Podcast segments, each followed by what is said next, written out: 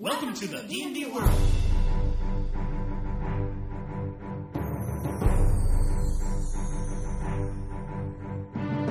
Olá, jogadores e DMs! Estamos aqui para o episódio 29 do podcast Rolando 20. Eu sou Daniel Anandi E eu sou o Davi Salles. e hoje nós vamos contar a história desse site podcast. A gente está fazendo aniversário, Davi, um ano de Rolando 20. Um ano aí que vocês vêm aturando a gente, ouvindo as nossas Davi baboseiras. sempre com essa animação fantástica no começo do podcast. É que eu vou me animando depois, eu vou falando de RPG e vou ficando todo feliz.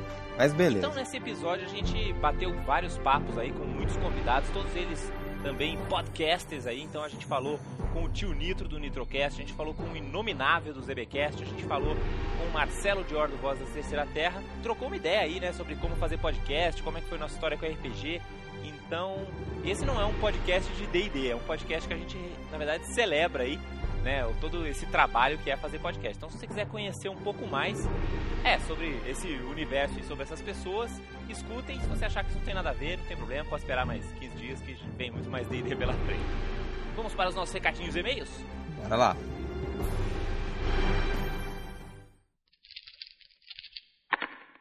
Bom,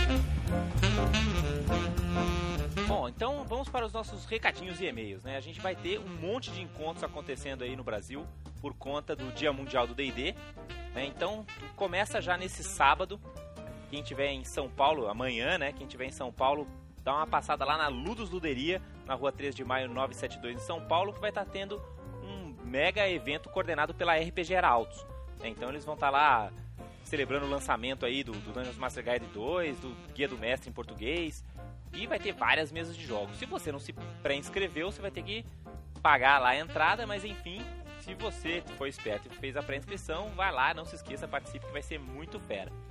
Vai ter evento aí também aí pro seu lado, né, Davi? É, aqui em Araraquara nós vamos ter o evento, o dia de RPG e o dia do D&D. Só que aqui o, ambos os eventos vão acontecer no final de semana do dia 26 no Sesc de Araraquara.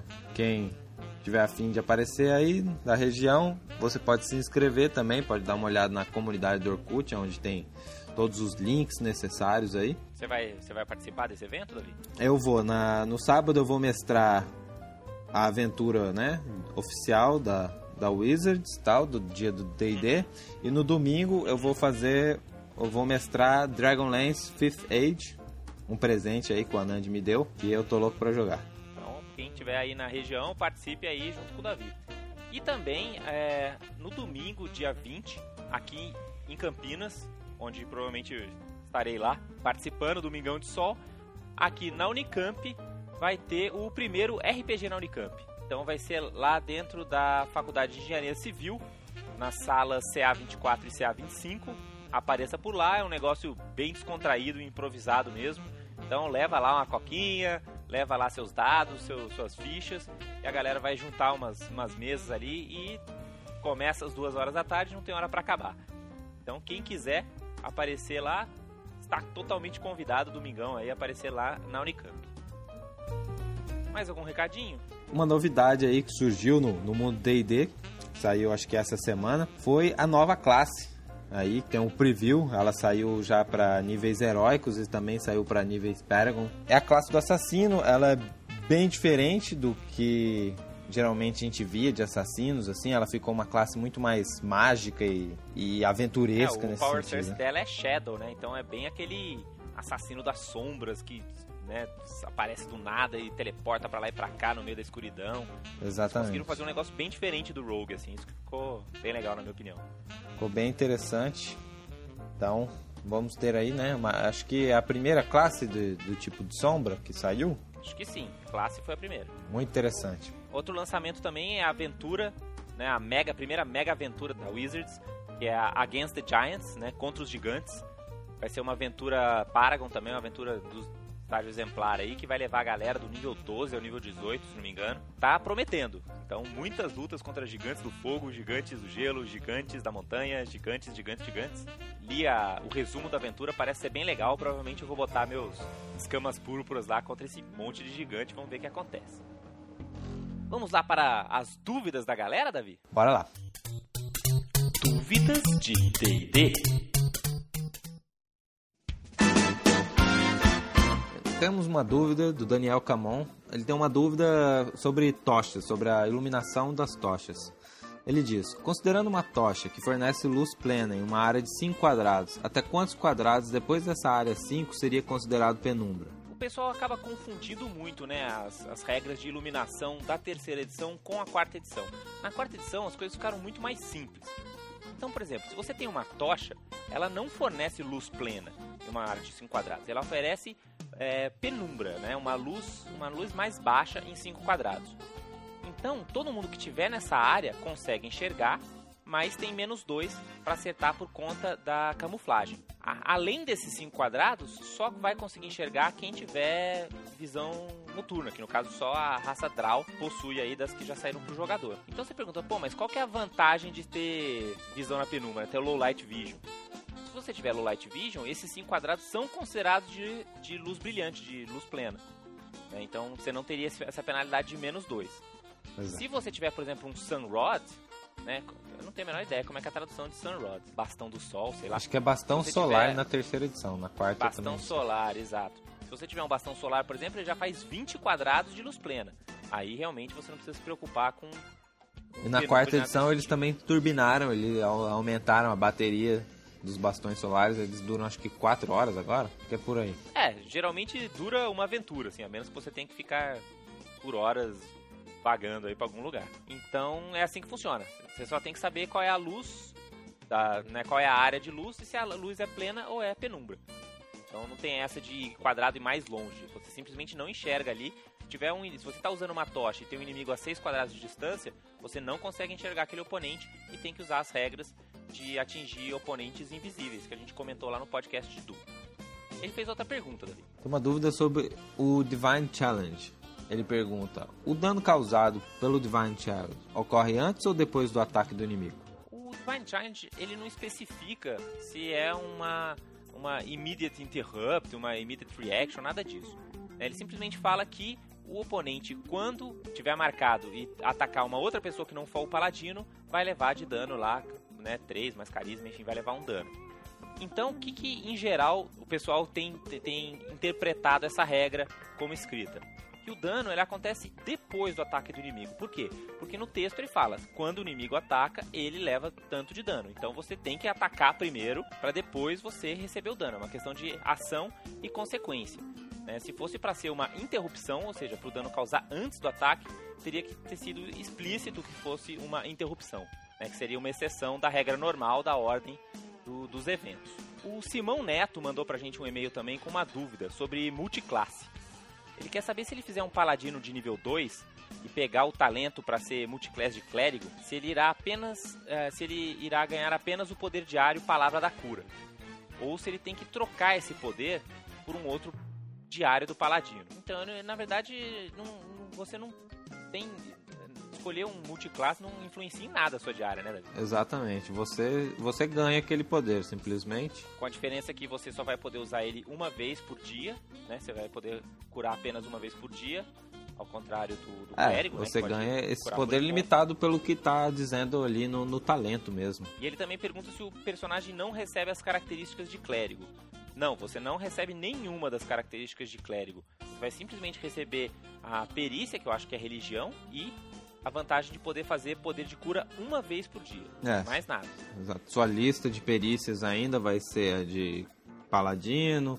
As armas que você pode usar ainda vão ser de paladino. Você vai ser um paladino, só que. Você pode fazer uma curazinha a mais aí todos os dias, né? Mas claro, lembrando que uma vez que você tem um feat de multiclasse, você é considerado um clérigo para todos os fins. Né? Então, se tiver algum item que só clérigos podem usar, se tiver um feat que você precisa ser clérigo para pegar, você é considerado um clérigo uma vez que você pegou esse. Ou mesmo um caminho exemplar. Ou mesmo um caminho exemplar, exatamente. Se você quiser pegar um caminho exemplar de clérigo, é só pegar esse multiclasse. Então, não é só, na verdade, esses pequenos poderizinhos aí. É, o Ian Ricardo também mandou aqui um voicemail pra gente. É, um, ficou curtinho, vou tocar aqui pra gente ouvir. Saudações cariocas, galerinha do Rolando 20. Aqui quem fala aí é Ricardo, direto do Rio de Janeiro. Esse recadinho aqui é para parabenizar, apesar de eu já ter ter botado lá no, no comentário, por esse um ano de sucesso aí do Rolando 20. Falar que acompanho vocês aí e que eu espero que o sucesso continue e que vocês continuem sempre rolando 20 nas suas empreitadas aí. Que venham mais, muito mais, muito mais pela frente, mais matéria, mais podcast, mais iniciativa, mais resenha. Falar que estamos aí acompanhando e estamos aí na atividade. Precisando, a gente está aí para qualquer coisa. Podendo, a gente ajuda. Agradecer aí por tudo aí que vocês proporcionam pra, para os RPGistas. Valeu, um abraço, Ian Ricardo. Fui! Muito bem, então essas foram as nossas perguntas. Vamos aí para o primeiro bate-papo com o tio Nitro e o Inominável.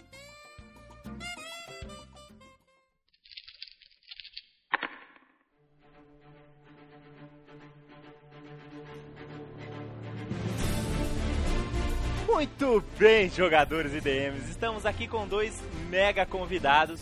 Eu tô aqui com Newton Ribeiro, o tio Nitro. E aí, beleza? Doido demais, pessoal. E eu estou aqui com a figura exclusiva do ZBcast, o Inominável. E aí, galera, beleza? Agora aqui no Rolando 20 aí, participando.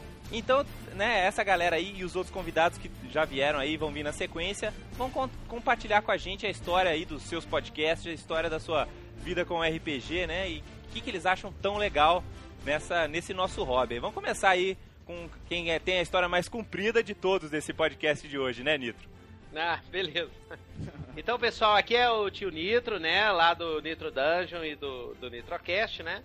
Então, primeiro vamos falar um pouquinho de podcast de RPG.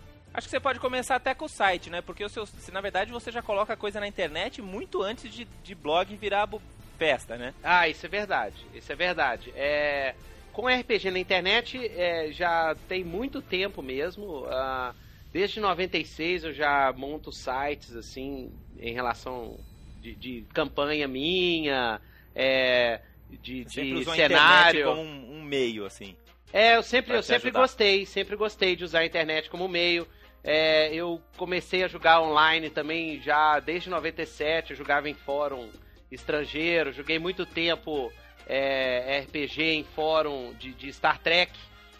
Você é... jogava PBEM de Star Trek também? Isso, joguei, joguei muito tempo, quase um ano, assim, curti a beça. Pô, eu jogava pra caramba também PBEM de Jornada nas Estrelas, adorava. É, é pois é, e, e olha que eu jogava com a personagem feminina, cara. Oh, isso, é, é, isso é, perigoso, hein?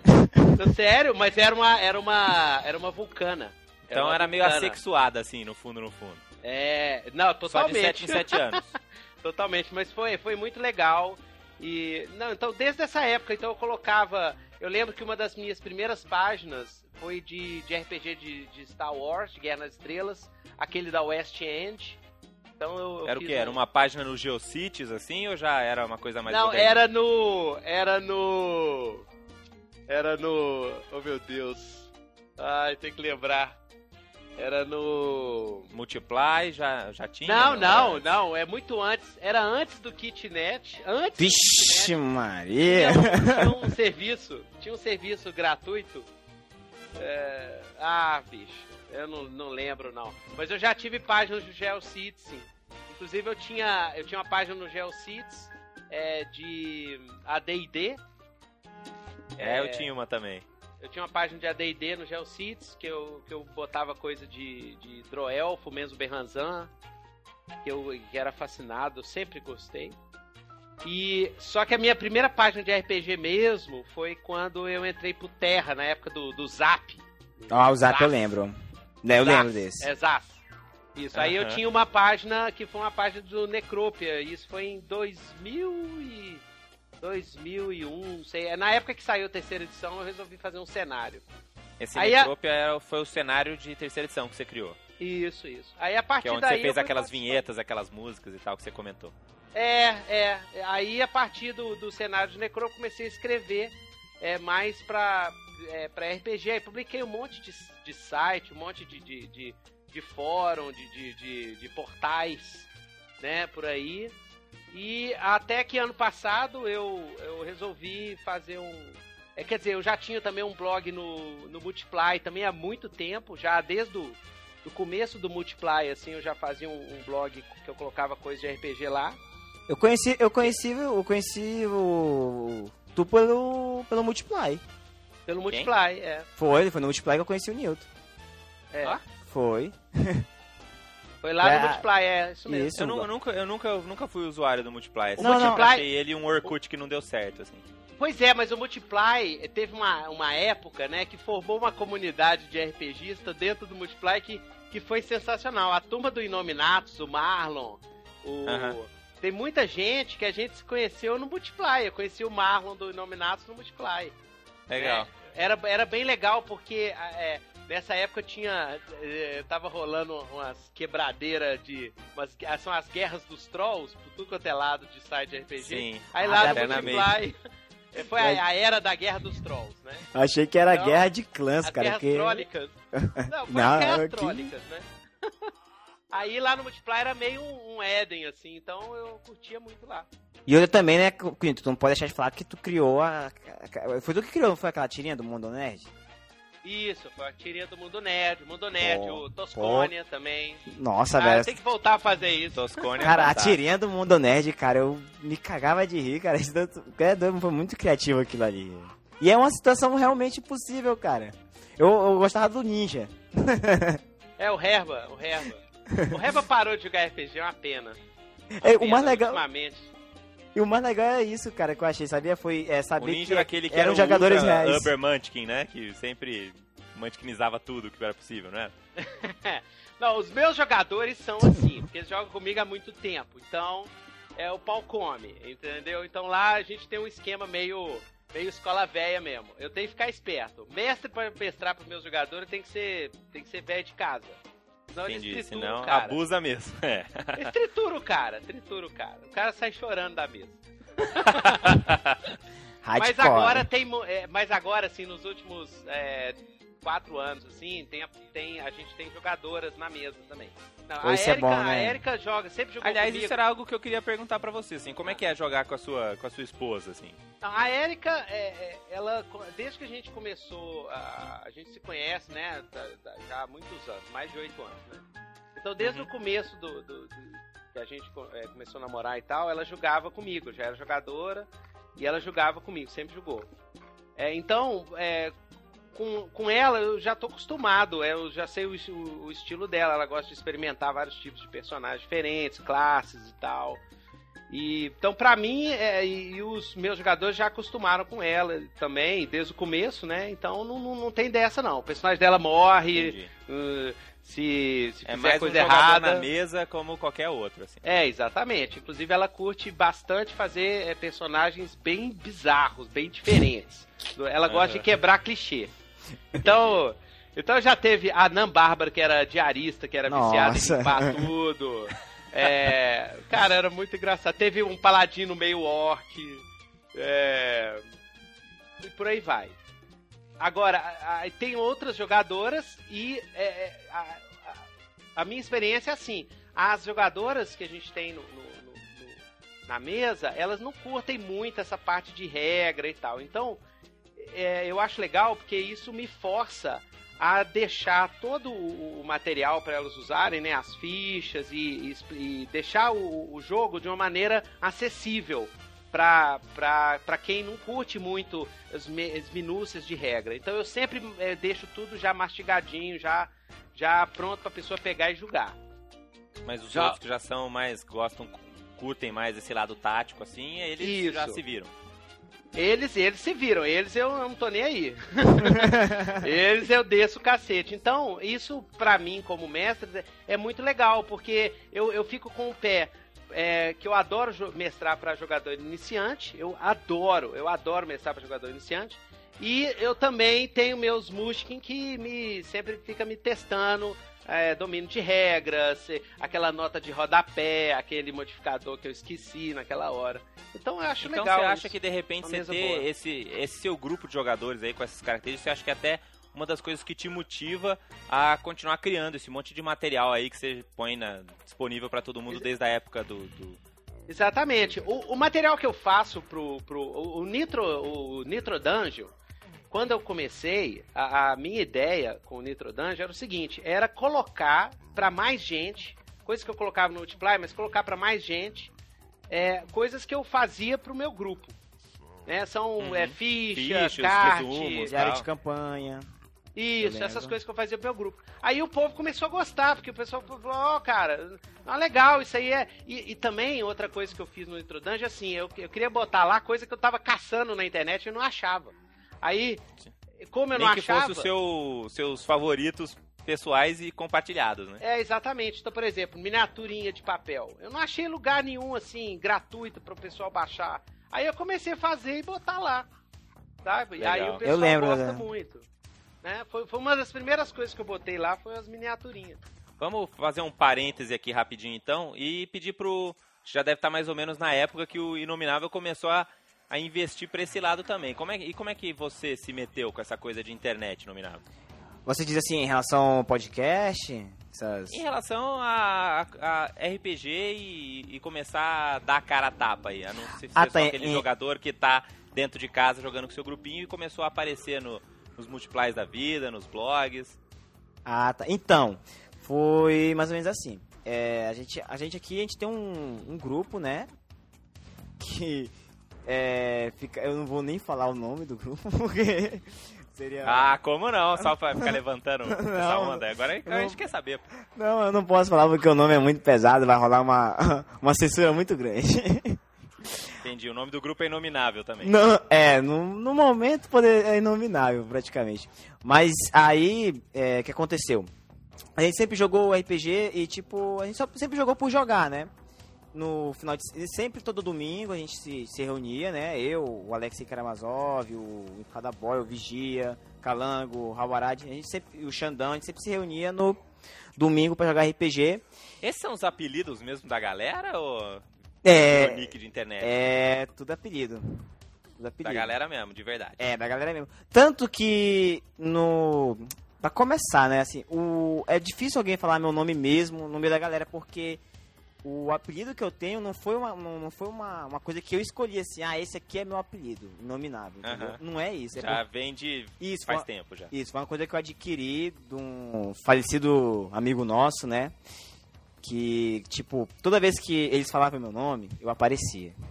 Entendeu? Entendi.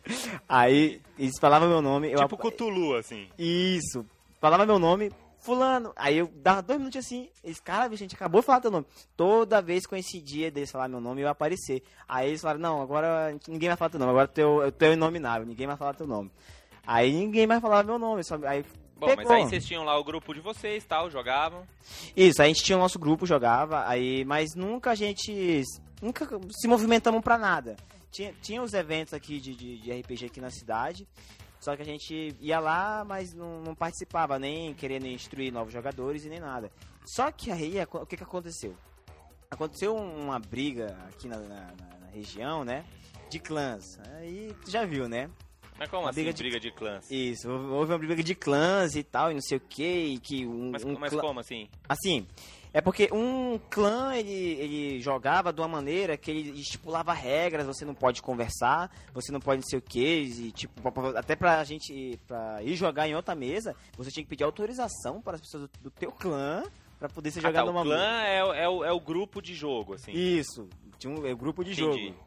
Exatamente. Aí tem diversos aqui, aí cada um tem, tem uns até que tem regras, tem livro de regra, cara. De conduta e tudo mais. Entendeu? Você já viu isso, Nitro? Livro de ré. Não. Não- Tem Tem, Legal, regra cara. pra ser jogador de RPG, não é pra ser personagem, olha isso. Exatamente, pra você, joga, pra você jogar lá na mesa tinha as regras, tinha não sei o que e um bocado de coisa. Aí nisso tava uma discussão num, num- numa comunidade no Orkut. Aí nessa, eu me meti nessa discussão. Eu falei que não, eu acho errado. Eu acho que cada um, não existe jeito, jeito certo de jogar. Cada um joga da maneira que acha melhor, entendeu? E eles estavam querendo te passar a ideia de que a- o jeito deles é o jeito certo de jogar. Tipo, se o- no livro lá tá assim, esse jogo é proibido pra tal idade, eles não mexem pra pessoa que, que a idade é abaixo realmente daquilo ali. Entendeu? Eles são Uhum. mesmo assim, ao, ao pé da risca mesmo, na letra. Aí a gente. Aí eu e o Alexei, a gente pensou, pô, cara, a gente precisa fazer alguma coisa pra, sei lá, mostrar que RPG não, não é Pra isso. divulgar que É, é. é uma brincadeira, é um, é um jogo, né? O negócio pra ser Isso. divertido, não. Porque a- as pessoas aqui já na, na cidade já estavam achando assim que eles não eram mais nenhum clã, já achavam que eles eram uma seita, entendeu? Entendi. Aí a gente, vamos fazer uma coisa, vamos fazer um podcast. A gente já tinha, ah, já tinha as referências, né? Tipo, que às, às vezes todo mundo tem, né? Nerdcast, Rapadura e Download, e por aí vai, né? Dezenas de podcasts que existem Aham. por aí, a gente já tinha referência. Aí a gente comecei a correr atrás de programa, o Audacity e tudo mais. Aí eu fui, achei, foi a minha primeira experiência com edição também de, de áudio, né? Eu vou falar pra vocês que em 2005 eu fiz um projeto de um podcast que ia chamar Geek Show Brasil. olha, Só que eu não tive. Só que eu não, não, não fui pra frente, não levei pra frente, que ia dar muito trampo e tal.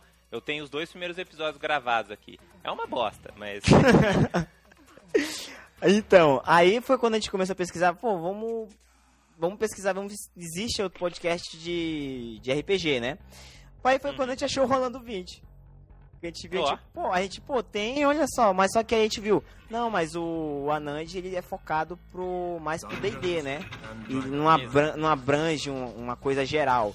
Então a gente vai abranger qualquer coisa é, relacionada diretamente ou indiretamente a, a RPG. Aí foi daí que a gente... Aí vocês descobriram Isso, aí. vozes. Aí foi daí que começou o ZBcast. A gente começou num blog, só que aí o acesso estava muito grande e a gente viu que não ia dar, a, a página não ia dar não ia dar conta. A gente não, vamos mudar para um servidor e tipo assim também para você ter mais crédito com, com, com o público, Aham. é bom ter uma página .com.br. Então a gente foi atrás do domínio e servidor e tudo mais. Ah, eu, eu, eu sou dota política. O Newton é o único site que não é ponto Yeah! .com.br que tá lá top 10 do Pop Rank, Favela, cara. favela nerd, é isso mesmo. Und- Underground, né, cara? O nosso lá é tudo gratuito lá e. Você sabe, você sabe que é, eu, o que eu gosto do, de estar no WordPress, e aí eu- uma dica aí pro pessoal, é que, bicho, tem dia, principalmente quando o, o Nitro Dungeon começou a, a aparecer muito nos ranks e tal, começou a ter uma, uma, uma- um acesso assim, meio medonho, sabe? Assim, Não, o eu- Rolando eu 20 nunca capota tava- direto. Não sei se vocês já pegaram isso, mas volte e Pois meia é. o Rolando 20 dá umas capotadas. Pois é, e o, como eu uso o site do Monsters, né, do WordPress, ele nunca fica fora do ar, ele nunca cai. Então essa, essa é uma vantagem. A desvantagem é que você não pode mudar nada, você não pode fazer nada, você não pode. É tudo travadão, né? Você tem que Sim. usar lá o. o- É tudo travadão, mas você faz tudo que você precisa lá, né? É, não, eu, eu assim, eu sou a favor de conteúdo. Eu acho que o que a gente precisa é de conteúdo na, na, na internet. É. É lógico Verdade. que uma coisa beleza, uma beleza, um negócio ali que vai ali pra lá e tal, eu acho legal e tudo. O, o, o meu problema dos blogs é que eu leio, eu, eu praticamente leio tudo no Reader. Entendeu? Aham. É, eu Porque também. eu acompanho muito o blog, eu acompanho um blog daqui é, e acompanho o blog do, do americano e, e- inglês também, que adoro blog inglês. De, de RPG e gamers, essas coisas. Então eu Só acabo eu- lendo eu, tudo eu no mesmo Reader. tô quase parando de ler os, os feeds nacionais, vou começar a ler só os feeds que você marca lá, viu, Nito? Ah, Ah, é, eu, Muita coisa eu que eu leio isso, é eu o vou livro, lendo, cara.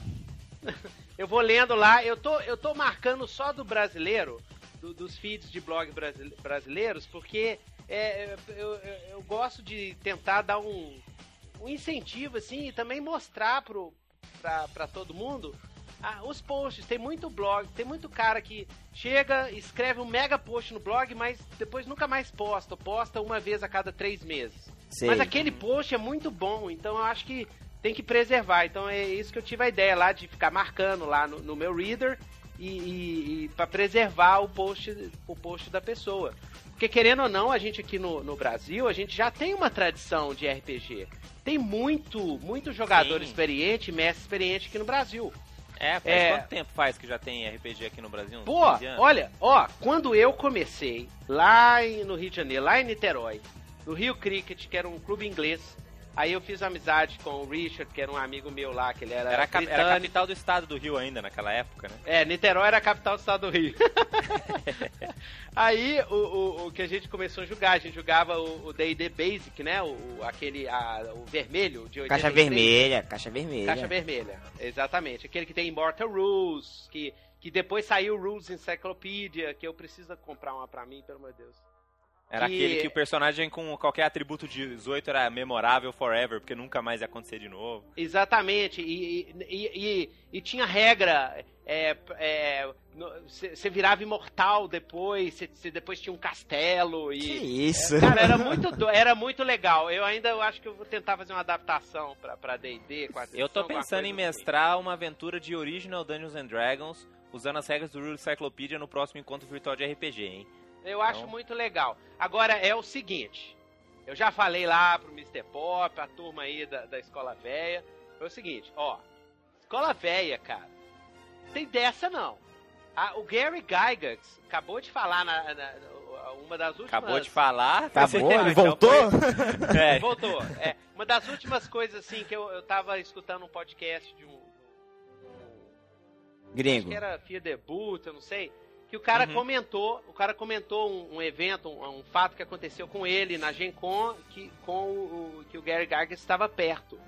Eles estavam numa Gen Con falando sobre é, jogador, como é, que, como é que o mestre pode fazer com que os seus jogadores melhore, melhorem ah, tanto a representação quanto estratégia, essas coisas. Aí o Gary Gygax passou e falou assim: mata, mata os personagens do jogador, é só matar.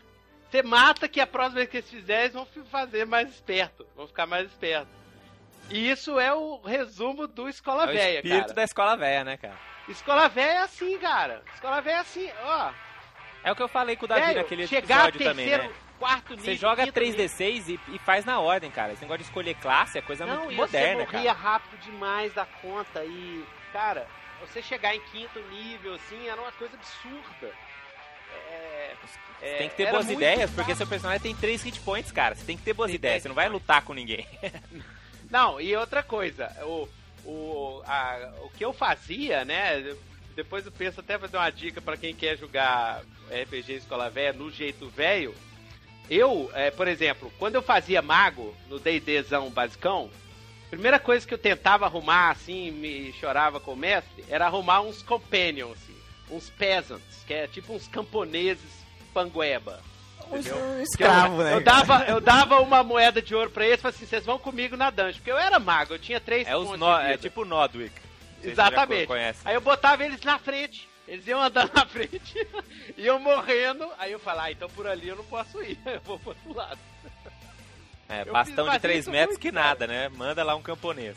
Eu fazia isso, eu pegava bicho, eu pegava bicho na floresta e soltava na dungeon. Onde ele morria, eu ia pro outro lado. É uma Até- técnica interessante lá. Até você subir de nível suficiente pra você sobreviver mais, cara. Porque era punk. Era doido. E olha, e não vem com essa história aqui. Ah, é divertido. Tinha dia que eu comia, eu uma vez eu quase comia a ficha de tanta raiva. E eu odiava perder personagem. Então quando eu pedia personagem, eu rasgava a ficha na frente do mestre e ia embora pra casa. Tipo, fazia Fala- birrinha mesmo, é isso. Não, e, e falava que não ia jogar mais aquela porcaria de jeito nenhum. Aí no dia seguinte eu já aparecia lá, né? Porque era, a gente jogava no clube do lado do, do- de onde eu morava. Já aparecia lá, desculpa, gente, eu não vou mais reagir dessa forma e tal. Aí o mestre Dá "Tudo bem, pode 3D6 jogar, aqui. Pode jogar. Aí morria, era a mesma coisa sempre. Ah, tu Mas, tá, é, mas eu, era, eu, Mas- eu adorava, né? tu tá jogando o quê, cara? Dark Sun? É? Porque pra nível de crueldade aí. Não, uai, uai. Era era D&D, É cara. o D&D escola velha, cara. Você tá D&D andando, entrou escola na velha, dungeon, tem uma armadilha, tem um buraco, você cai no buraco, você morre, acabou. Você morre. Cê- cê chega, chega, chega o goblinzinho assim, a- a- te ataca, 7 de point, você tem 3. Morreu, velho. Já Vai era. ser pro guerreiro matar o Goblin e te salvar depois de algum jeito. Ah, mas hoje Você começou Ai, ai. com o que aí, Mas era muito Vocês jogam- bom. Vocês jogam mais o que? GURPS, A World of gente- Darkness, é assim, Shadowrun? A gente joga mais é GURPS mesmo. Mas quando, vocês, mas quando vocês começaram, assim, nessa época, você falou que você juntou a galera e tal, A gente- era mais GURPS. É, a gente jogava mais GURPS. Assim, é porque a gente não, joga muito cenário pronto, assim, tipo Forgotten, é, Dark Sun, Caramex, Mistara, esse, o Eberron. Entendeu? A gente não, não joga muito cenário pronto, a gente joga mais um cenário criado pela gente. Que eu, eu acho, eu acho mais legal, porque a gente topa com o personagem antigo, a gente faz história no, no, no mundo que, que foi criado. A gente jogava no- nas regras de D&D 3.0, depois a gente teve que transferir pro 3.5. A gente Aham. travou no 3,5, não, não quis passar para pro quarta edição, também porque fica muito incompatível. Aham. Aí, mas a maioria do tempo mesmo a gente joga assim mesmo, é GUPS, é Supers e por aí vai, assim. Ma- a, uma, de storyteller que a gente joga assim, o máximo que eu joguei assim foi Mago. Eu, é eu acho bacana, Mago. Bem- é bem diferente, não, é, não é tanta ação, né? Como é. No, essa storyteller não é ação, é mais interpretação, mas eu acho um Mago mais filosófico, então tu, tipo assim, é mais a minha cara. Jogar ma-. Mago. Agora vocês assim, eu não sei, vocês jogam mais é D&D mesmo, né? Ah, Ah, eu, eu, eu, jogo de é. tudo. O Newton falar, também, né? Você joga É, de tudo, né, Newton? Quer eu parecer. jogo de tudo, cara. Eu jogo de tudo. Eu, assim, eu tenho. Eu tenho várias fases. é, é, por exemplo, é, eu joguei. Eu joguei esse DD basicão que a gente não chamava de RPG, a gente chamava de DD, porque na, é- na época é, é, não, não tinha esse conceito de jogo de representação, não tinha nada disso. Era um joguinho ali que a gente Tinha o D&D, que era assim, você falava, vou jogar D&D, é que nem falar, ah, vou jogar Enduro. Exatamente, era. É- é- é- Era aquele jogo de, de fantasia que a gente jogava. Então, você, você criava monstros, ficava desenhando no colégio, assim, os monstros. Aí eu já comecei a mestrar bem, bem cedo também, porque o, o nosso mestre, ele não, não, não dava conta da, da... Porque a gente não tinha nada que fazer, né? Você tem 14, 15 anos...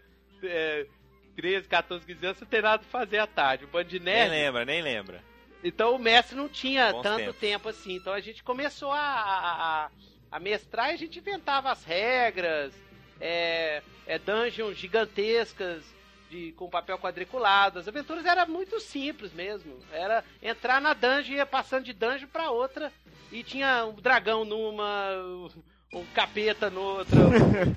Era, era uma doideira, assim, mas era muito divertido. Quando eu morei nos Estados Unidos, é que eu conheci o AD&D, aí eu vi, tipo, RPG sério mesmo. Aí é que eu fui começando a aprender.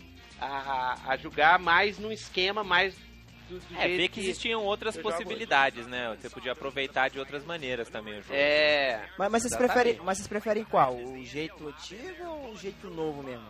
Jogar. Ah, bicho, eu prefiro o meu jeito. É, O meu jeito é uma mistureba danada. Eu prefiro assim. é Dragon eu, Ball? Eu, não, eu como. Não, eu como mestre, eu falo o seguinte, eu prefiro a diversão, sacou? Saquei. Então, o que na hora, na sessão, vai te divertir é o que é o melhor jeito. Entendeu? Então tem dia, tem dia que você tá afim de zoeira. Você tem dia que você tá afim de um terrosão daquele de fazer xixi nas calças. Tem dia que você tá afim de um jogo mais tático, de guerras, de, de, de liderar exércitos. Tem dia que você tá afim de um jogo mais épico.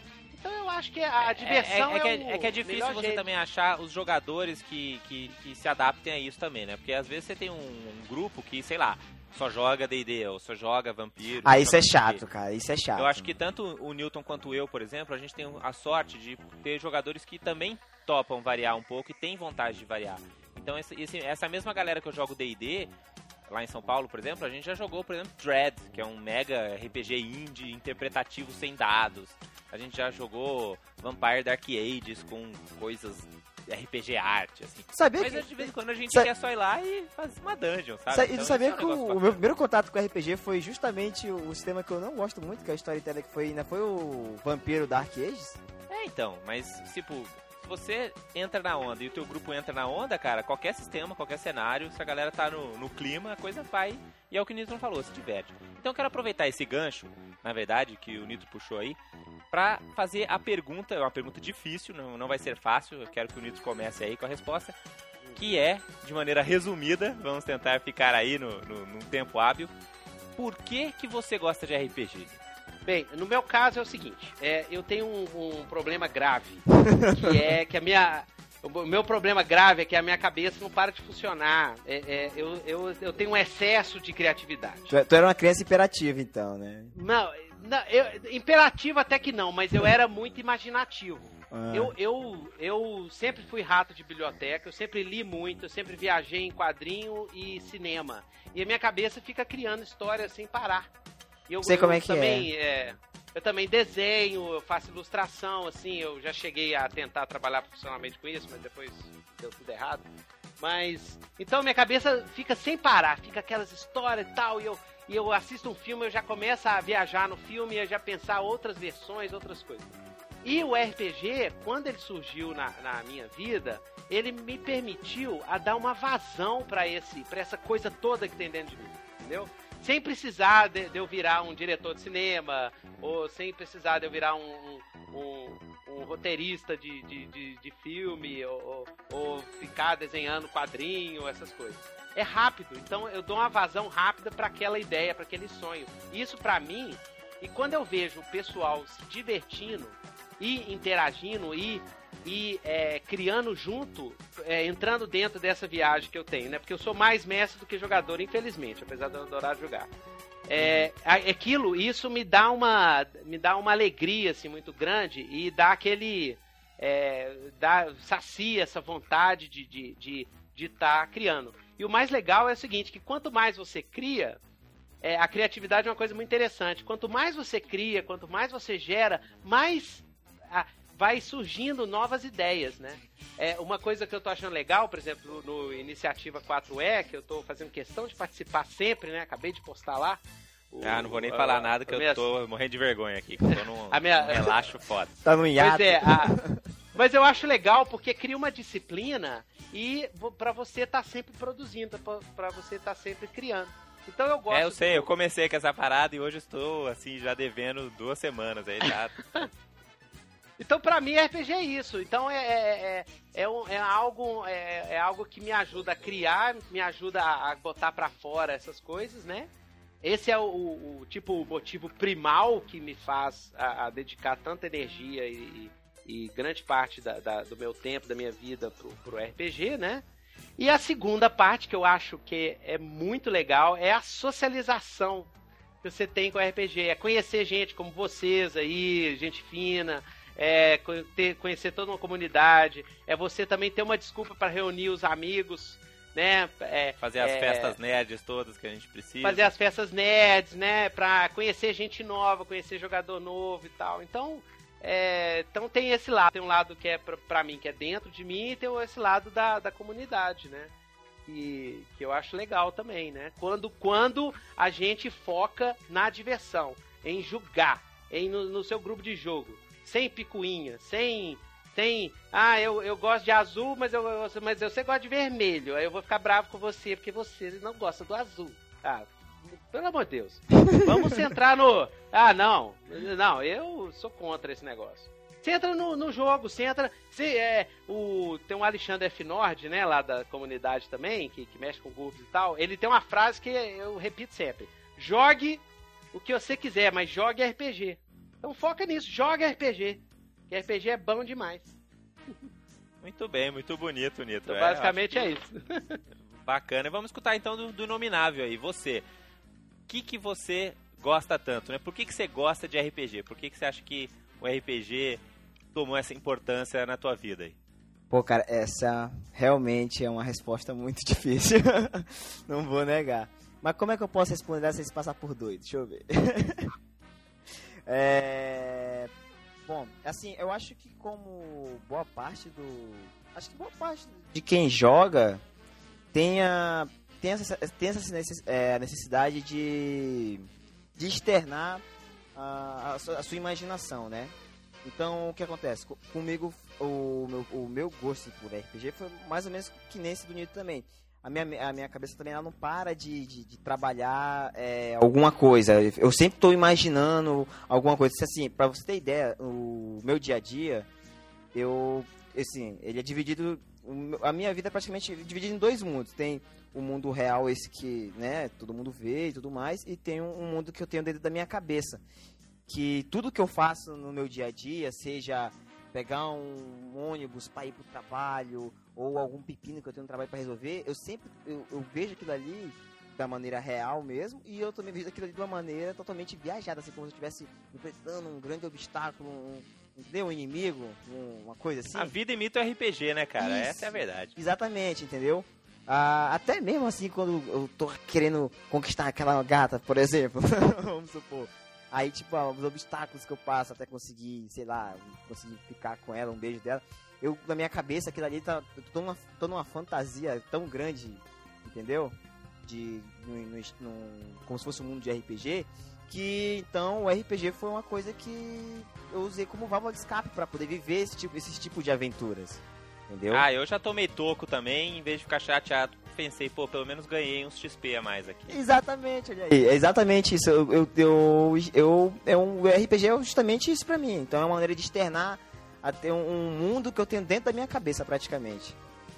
Então, aí eu sempre tenho. Eu, Mas, eu, é, eu mas curto- você acha que é por isso que você gosta de RPG, assim, porque você consegue Não, assim, vivenciar essas Isso coisas. é um, é um dos motivos, né?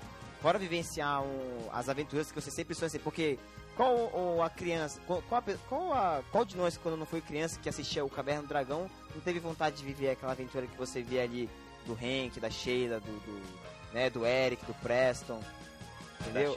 Isso, ou então quando você assistia Jaspion, ou Jiraiya, ou Gibão, o que seja, né? A aventura que fosse, você...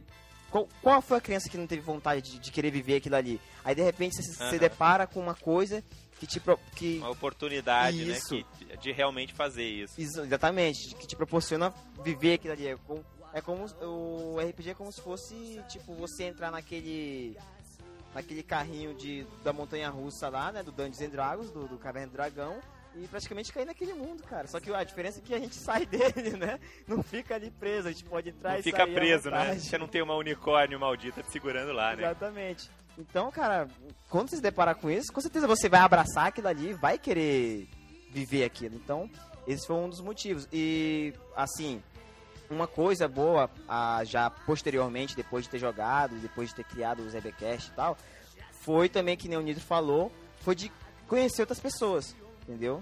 Conhecer o, o por exemplo, o Daniel, o Anand aqui, né? Que a gente já mantinha um contato por, por e-mail.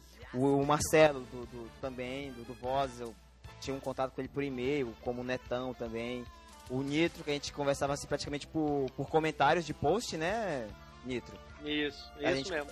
E, e no Twitter também, e também tem me proporcionou conhecer outras pessoas, como por exemplo a Saoki, que eu acho que vocês já devem ter ouvido ela. Saoki. A Saoki, poxa, cara, foi uma das pessoas que eu conheci através do ZBcast também, que, pô, cara, E valeu. vocês estão um do lado do outro, opostos do país, né, cara? Isso é um negócio muito louco também. Exatamente.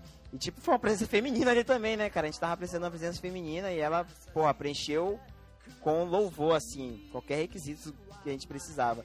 E fora as pessoas que a gente conheceu, assim, entrevistando, como por exemplo o Marcelo Rodrigues, um dos criadores do Tagmar.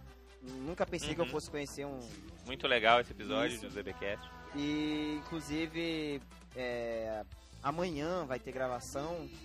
Eu acho que quando tu for lançar agora, né, já, já vai ter saído, mas amanhã a gente já vai gravar com o Carlos Klimek, né, o criador da Era do Uhum. Caos. Não sei se Uhum. vocês já ouviram falar da Era do Caos. Sim, sim. Sim, né? Então, aí, Nós não temos Claro. tantos é, escritores nacionais de RPG, né? Dá pra você conhecer Eu todos conheço todo mundo. relativamente rápido. Então, aí o Carlos Klimek, que a gente vai entrevistar amanhã, pô, velho, mais uma oportunidade de conhecer mais um dos caras que, tipo, motivou o RPG aqui no, no Brasil, né? E um dos pioneiros também, Uhum. assim, que eu acho que, se não me engano, Pois ele é. fez o GURPS, o GURPS Bandeirantes foi ele, não foi? Foi. Campos Bandeirantes. O Bandeirantes Ah, foi. do da Devir, né? Isso. Aqui, é, pois é, agora, olha só. É, aqui em Belo Horizonte, eu sou da velha guarda. Então, Não, aqui em São Paulo também você é da velha guarda. Então, tão, mas tão- aqui em Belo Horizonte, mas aqui em Belo Horizonte foi que, que eu participei mais, assim, né? É, é, em São Paulo, a gente não. é, é, quando a gente. Quando aqui foi a era de ouro do, do RPG em Belo Horizonte, antes do RPG morrer, porque aqui é o túmulo do RPG, tá? Cara, que isso? Entendeu?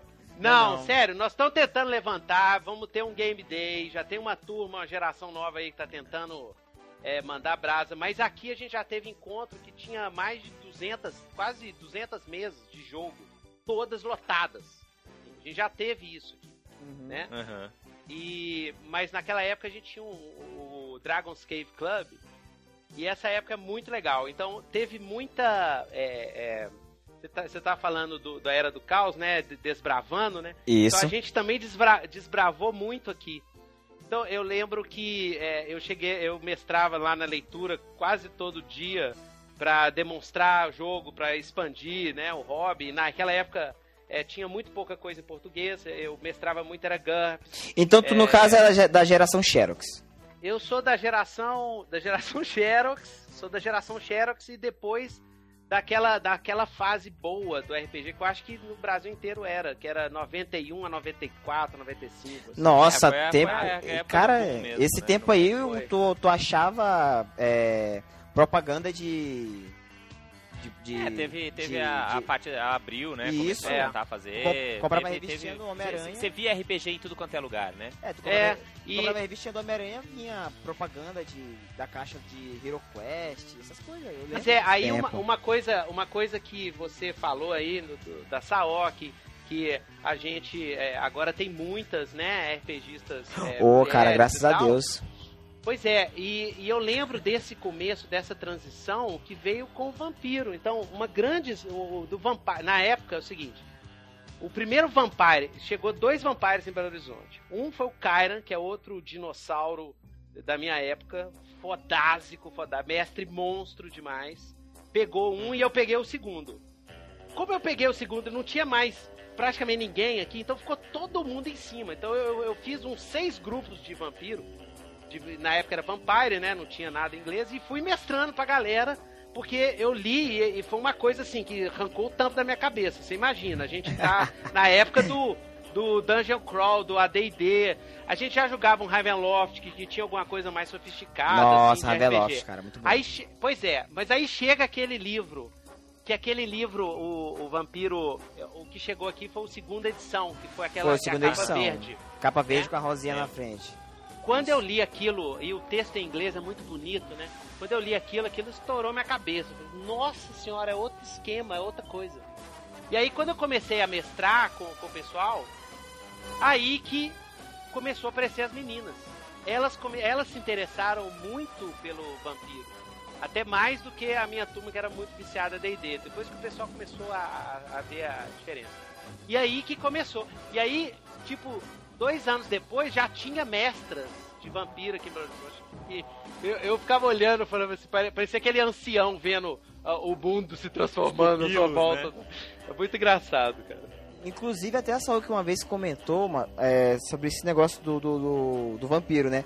Porque o que, o que vendeu bastante essa imagem pra, de vampiro pra, pra mulher foi aqueles, aquele filme Entrevista com o Vampiro, né? Assim, e, os romances da Anne Rice, que passava aquela o vampiro um- uma criatura sedutora, né? E tudo mais. Aí, tipo, as, as mulheres se sentiram. E é curioso que isso é meio, meio sazonal, né? Porque agora tá voltando com tudo, né? True Blues, né, os cara? Crepúsculo Não. da vida, True Vamp- Blood. ó, é o seguinte: vampiro zumbi, vampiro e zumbi, velho.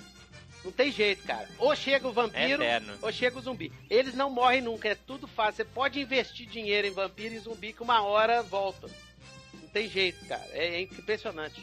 Vampiro e zumbi. É, teve época Tem de, como dar errado. de- de- Teve febre zumbi na década de 70, depois sumiu. Depois na década de 80 teve zumbi, sumiu. De, de filmes e, e- O e- filme foi o Romero, né? O filme foi o Romero. Não, pois Não, é. o Romero mas- é o grande foda, mas é a questão sazonal, né? Que volta e meia, um monte de filme de zumbi, aí para. Aí um monte de filme de zumbi, aí para. Isso, né, então- zumbi sempre volta, sempre volta à, à tona. Sempre É volta verdade, na é fama. verdade. Esse- Tá? Inclusive, Ao contrário dos mullets, cara, eles sempre vão voltar pra atormentar a gente na moda aí. inclusive, acho que até esse ano não, não, não saiu aquele joguinho lá que é de zumbi, o Left, Left 4 Dead? É foda. Não, a gente tá em plena febre de zumbi, né? Tá A mesmo. gente tá em plena febre de zumbi. E agora tá O voltando. Zumbiland vai sair. Zumbiland. Agora, tá vol... agora os vampiros estão voltando também. Eu, Tão eu, voltando com tudo eu já agora. tinha. Eu tava meio é, cansado de vampiro. É, Crepúsculo não é bem pra mim. Não, né? cara. Mas eu tô vampiros. assistindo o tal do, o tal do True Blood, velho, é doido demais!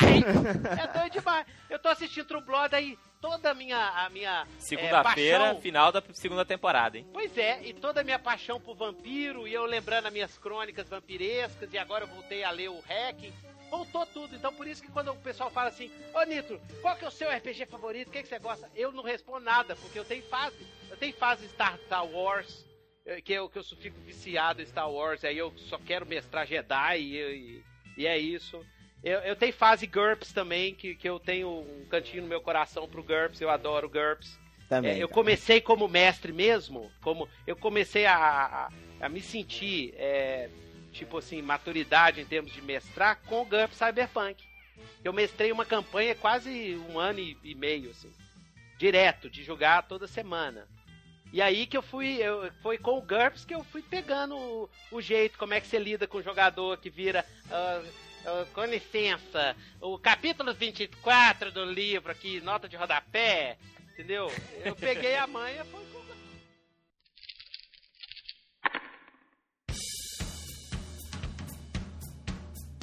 Bom, então vamos aproveitar aqui também que estamos com dois podcasters e saber um pouco sobre podcast, falar um pouquinho sobre os podcasts dele, como é que tá sendo a experiência, Opa. né, de onde que eles se inspiraram, né, que outros podcasts que eles recomendam.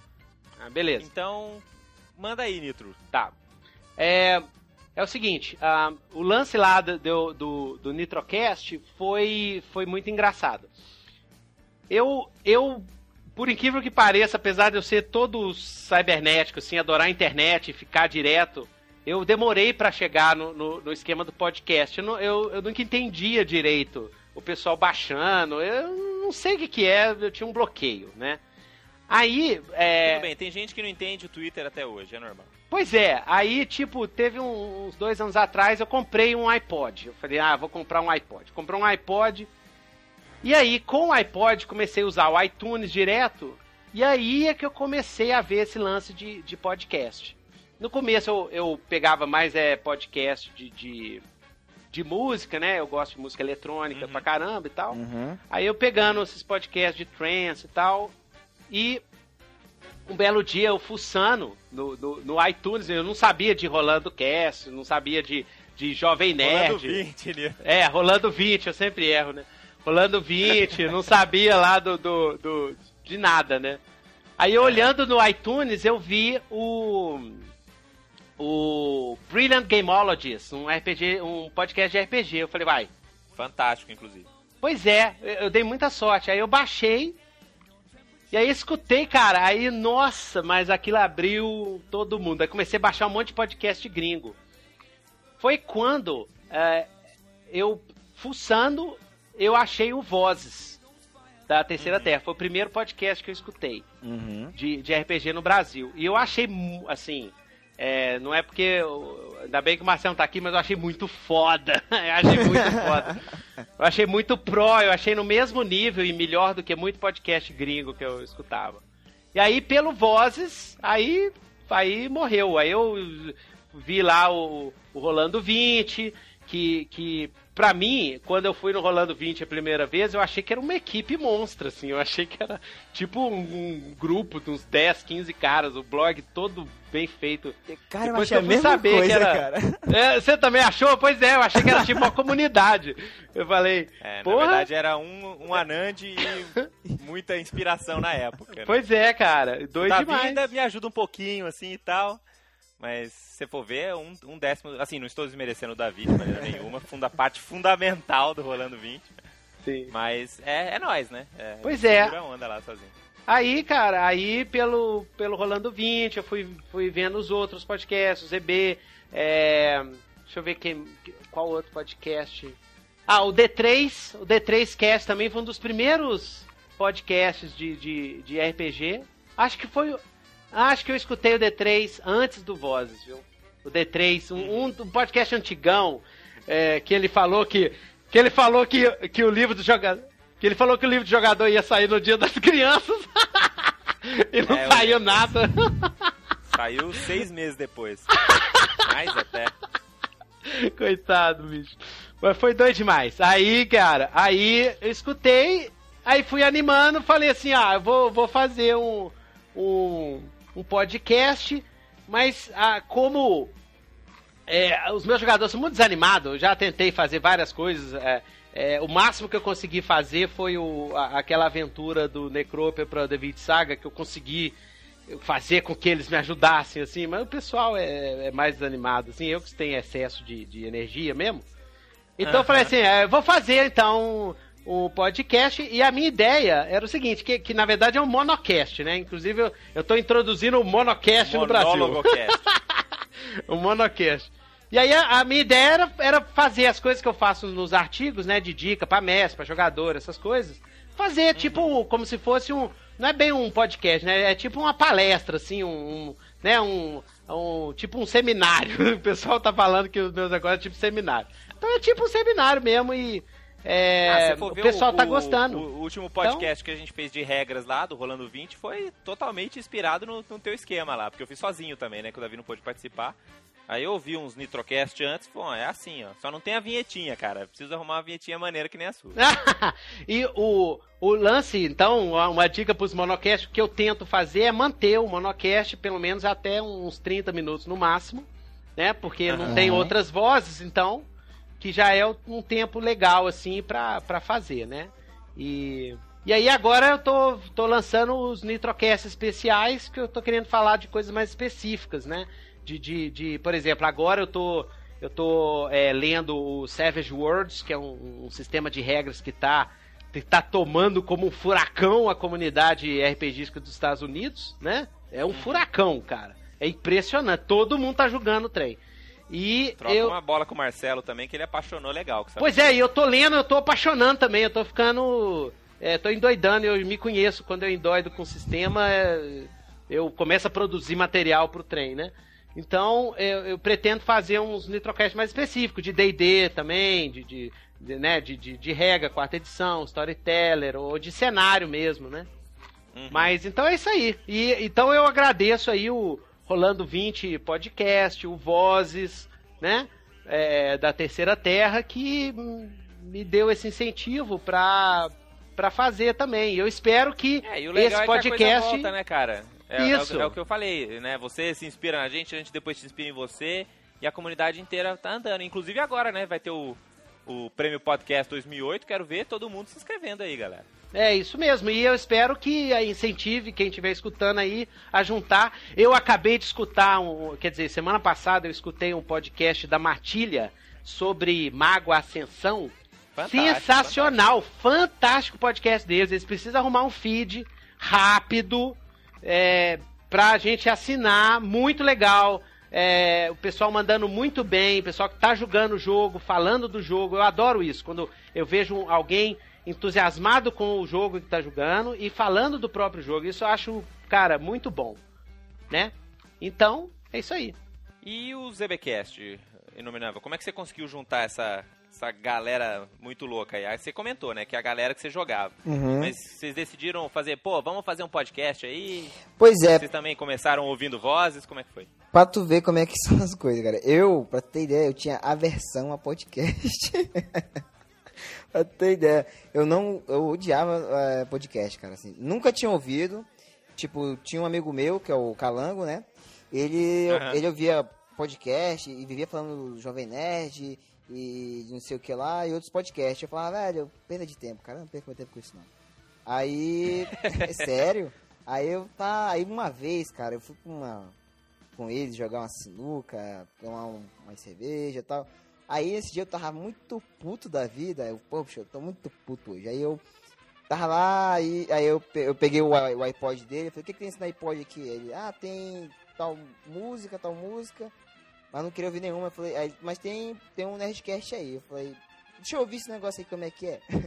Aí eu ouvi, era até o do Hulk, Aí pronto. cara, do Hulk, tem ideia.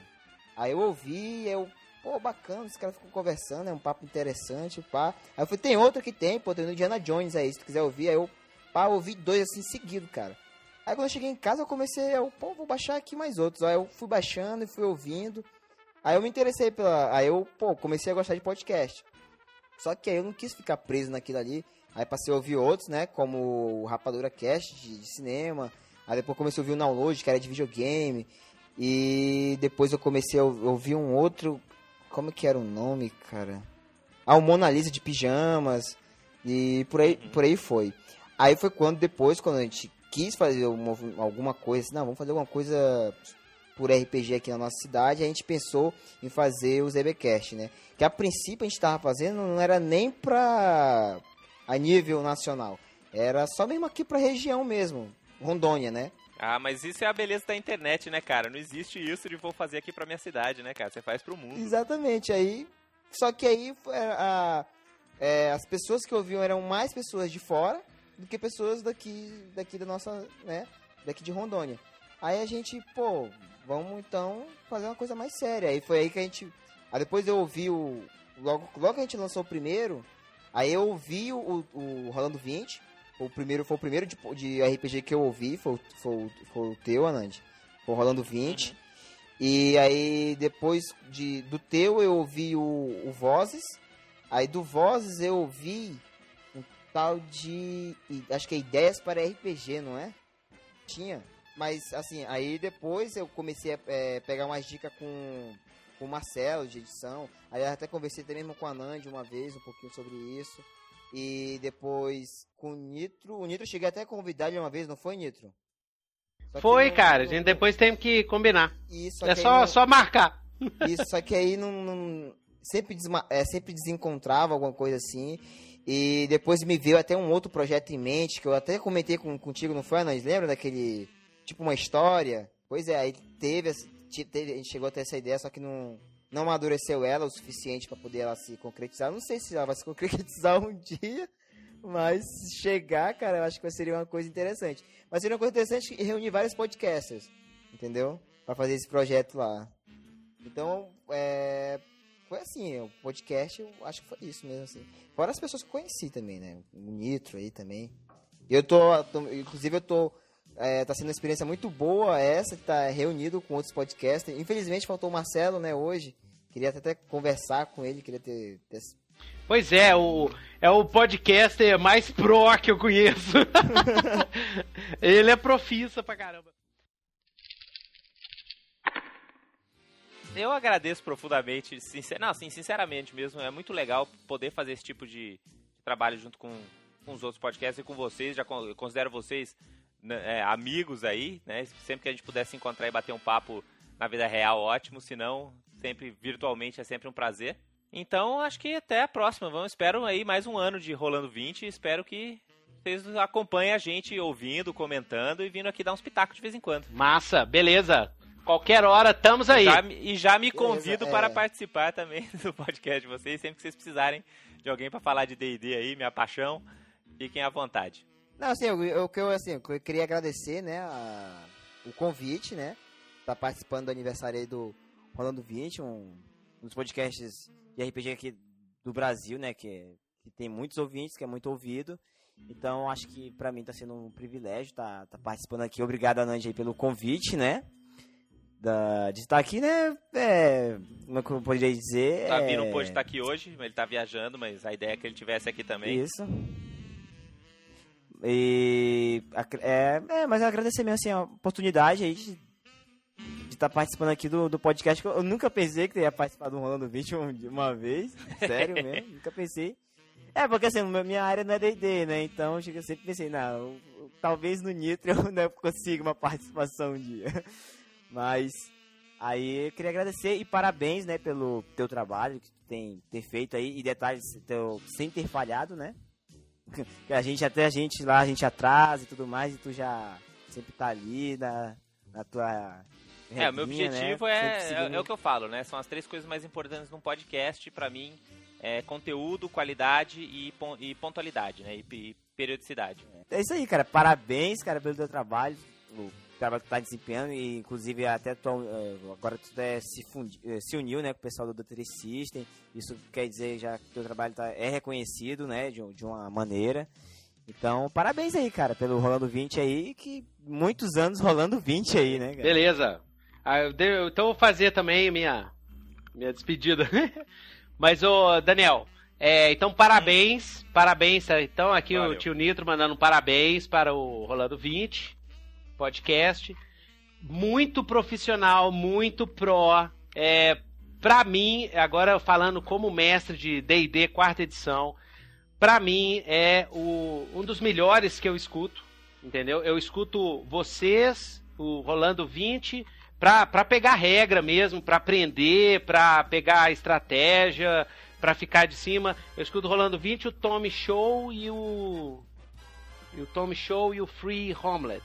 Mas eu acho o Rolando 20 muito mais legal, é, mais acessível, mais organizado do que esses outros podcasts que eu, que eu, que eu citei, tá? Então, é, exatamente. Eu- valeu. então eu queria agradecer em nome da, da, da- da- é, dos mestres de D&D, quarta edição, que tá estão mestrando. Eu acho que o Rolando 20 está ajudando muita gente, porque me ajuda, eu espero que você continue né, nessa né, é, na luta lá do podcast. Eu sei que não é fácil. A gente faz. A gente não é fácil, Não, a gente é faz mesmo. por. Só quem edita podcast sabe o trampo Sabe o que trampo é, que é. A gente faz por, É pura, por puro amor ao hobby mesmo. E é, eu espero. Mas se vocês quiserem clicar no banner do Submarino, eu não vou achar ruim. Exatamente. e comprar, né? Clique e compra. E, e eu espero que você continue fazendo o Rolando 20 por, por, muitos, por muitos anos aí pela frente. Pelo menos uns 20 anos, né, pra ficar bonito. Isso, por uns 20 anos aí. E é, que continue também com os é, reportes de campanha, que eu sou fã, eu acompanho todos lá, do, lá no Agora meus blog. jogadores não me deixam mais não fazer. Pois cara. é. São, é, são muito legais e muito inspiradores, né? É, uma, das, uma, uma das coisas que o pessoal mais é, comenta lá no, no- lá no meu blog é, são os meus reportes de campanha. Mas eu falo pra todo mundo que eu aprendi lá no Rolando Vídeo. Você com aquele estilão lá, os bullet points e tudo. É, cara, foi muito legal, cara. Você me abriu a cabeça. Então, vocês estão de parabéns. Continue assim manda brasa. Porque o Rolando Vídeo Podcast é doido demais! É doido demais! velho. demais.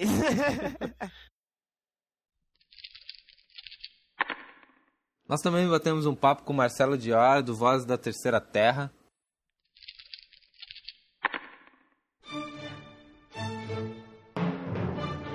Bom, depois desse mega bate-papo aí com o tio Nitro e com o Nominável, só agora conseguiu se juntar aqui comigo nas linhas virtuais da internet, Marcelo Dior do Voz da Terceira Terra. E aí, beleza? E ele está aqui também para bater esse papo com a gente na- nas comemorações aí de um ano de Rolando 20. O Voz já fez um ano também, não fez não, Marcelo? Tá chegando lá. Faz em outubro. Ele faz um ano dia 1 de outubro, que foi a nossa primeira É. gravação. Acho que a gente gravou dia 1 e soltou dia 4 ou dia 3. Foi assim, a primeira sexta-feira de outubro foi quando nós soltamos, mas nós gravamos no dia 1 de outubro. Tá pertinho aqui também. É, já tá Então a chegando. gente vai bater aquele papo. Então essa que é, essa é a história. Conta aí pra gente como é que você se inspirou aí. Como é que foi essa história de, pô, resolvi fazer um podcast. Ah, essa história tá relacionada ao Rolando 20. Na verdade, mais precisamente, tá relacionada a você, Anand, que ainda não existe o Rolando Ô, louco. 20. É isso aí, isso que todo mundo quer botar a culpa em mim. É, é, é.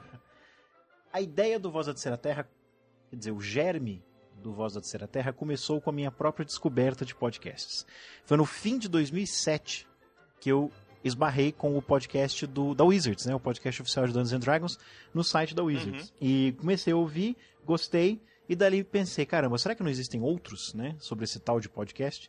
Fui atrás. Mas você caiu por acaso lá na página da Wizard, viu a chamadinha, foi ver qual é que é de podcast. É, eu sempre frequentava, desde que começou a terceira edição, que eu passei a ter, a ter internet na minha própria casa e não depender de internet dos outros, eu sempre entrava, ah, talvez se- seja o site que eu mais frequente até hoje. Com ciclos, né? Tem períodos em que realmente não tenho tempo, passo um mês sem ver nada lá. Mas agora com o D&D Insider, eu acabo me forçando aí a ver, porque afinal de contas estou pagando, né? Tem que ver o que, que tem lá. Então, é, já tinha estreado, já tinha tido alguns episódios, eu acho, mas eu não tinha visto. Eles não tinham anunciado assim, pá, de cara, né? Eles fizeram depois Uhum. aquelas chamadinhas mais tarde, assim. Mas eu peguei já eles falando sobre uma quarta edição. Achei interessante aquilo. Na época eu tava, como eu já falei várias vezes, tanto aqui como no Voz da Terceira Terra, tava de saco cheio da terceira edição. Comecei a ouvir. Fui atrás de descobrir o que, que era podcast. Encontrei outros podcasts. Eu cheguei a assinar no auge, assim, que foi o auge em que eu não estava fazendo nada, que eu estava 100% desempregado. Eu estava ouvindo 30 podcasts de RPG e mais 10 podcasts Ave de, outra, de outras coisas. né? Hoje não dá. Hoje eu tive que enxugar o total de podcast que eu escuto para 20, sendo esses entre semanais e quinzenais. A maioria é de RPG, acho que uns 15 ainda são de RPG. Mas comecei a ouvir muito e adorei a ideia de podcast. Especialmente podcast de RPGs. Estão entre os que eu mais, os, os que eu mais escuto, né? O tema que eu mais escuto. Até hoje, assim, é o, é o maior número dos podcasts que você escuta ainda é de RPG. Ainda é de RPG. Dos 20, mais ou menos, 20, 22 que eu escuto, entre semanais e quinzenais, 15 ou 14 ainda são de RPG. É, a grande maioria mesmo. Aí, ouvindo o podcast de RPG, eu comecei a me dar. Tipo assim, tinha é, assuntos em que eu pensava assim: caramba, eu tenho uma ideia diferente sobre isso. Ou eu poderia ter Uhum. opinado sobre isso, sabe? E a ideia foi começando, mas eu não- ainda não tinha me dado conta de que eu podia eu mesmo fazer, não tinha quebrado aquela barreira de consumidor para produtor, né? Foi com o Spellcast, não o podcast sobre Harry Potter, mas o podcast da Spell RPG, que eu me dei conta de que foi o primeiro podcast brasileiro que eu descobri E que eu me dei conta de, caramba, dá pra fazer. Eu já tinha me aventurado em Não tem segredo, se até esses malucos aí estão fazendo, por que não? É, eu falei, sabe, caiu aquela barreira assim, sabe, de caramba, dá pra fazer, né? Tipo, não é uma coisa do outro mundo, não é um negócio complicado. Eu já tinha me aventurado em Shoutcast uma época. Em 2008, eu tinha feito um canal pra experimentar assim, nas- na uma semana que eu tava de férias. É, eu tirei só uma semana, tirei duas semanas de férias e eu passei duas semanas transmitindo Shoutcast. Shoutcast é rádio mesmo, é ao vivo na internet. Sim. Gostei muito, mas a conexão no Brasil de upload não dá, né, cara? Conectava cinco pessoas no meu Shoutcast, quando eu dava a sexta pessoa começava a dar lag. Acabei gostando da experiência e vi que era fácil. Sempre gostei de mexer com áudio, de hobby, assim, de brincadeira, sempre fiz brincadeira com áudio. E aí caiu a ficha. Com o Spellcast, caiu a ficha de que dava. Eu fazia meus próprios toques de celular já há algum tempo. Eu, os meus sons do Windows são modificados já há quase 10 anos. Eu não uso sons do Windows, eu mesmo crio meus próprios sons. É, umas mixagens bem amadoras, remixes. Sempre gostei de fazer isso. É, depois eu comecei, quando a informática se tornou mais portátil, eu passei a fazer é, misturar sons para usar nas minhas mesas de RPG, né? Som, mi- misturava vários sons assim de água, Tipo trilha sonora, assim? não necessariamente trilha sonora, sons assim, é, numa dungeon, então eu misturava som de goteira com som de vento, com reverberação, misturava todos, alternava as, a- as frequências e colocava para ser o som do ambiente assim. Ou então da floresta, juntava Entendi. vários sons de floresta, ligava na hora com o tocadorzinho portátil, o meu enorme tocador de MP3 de 32 megabytes na época, era um absurdo.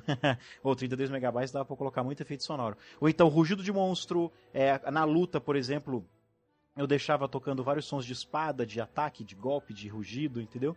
Sempre gostei muito de fazer Uhum. isso. Então eu já estava acostumado a mexer com o programa que na época era o Cool Edit Pro, que hoje é o Adobe Audition. E aí você já tinha então esse conhecimento de áudio, começou a escutar podcast, curtiu a ideia e como é que você achou os malucos pra fazer a parada com você? Eu peguei dois grandes amigos meus, dois amigos de longa data, que são o, o Neto e o Rodolfo.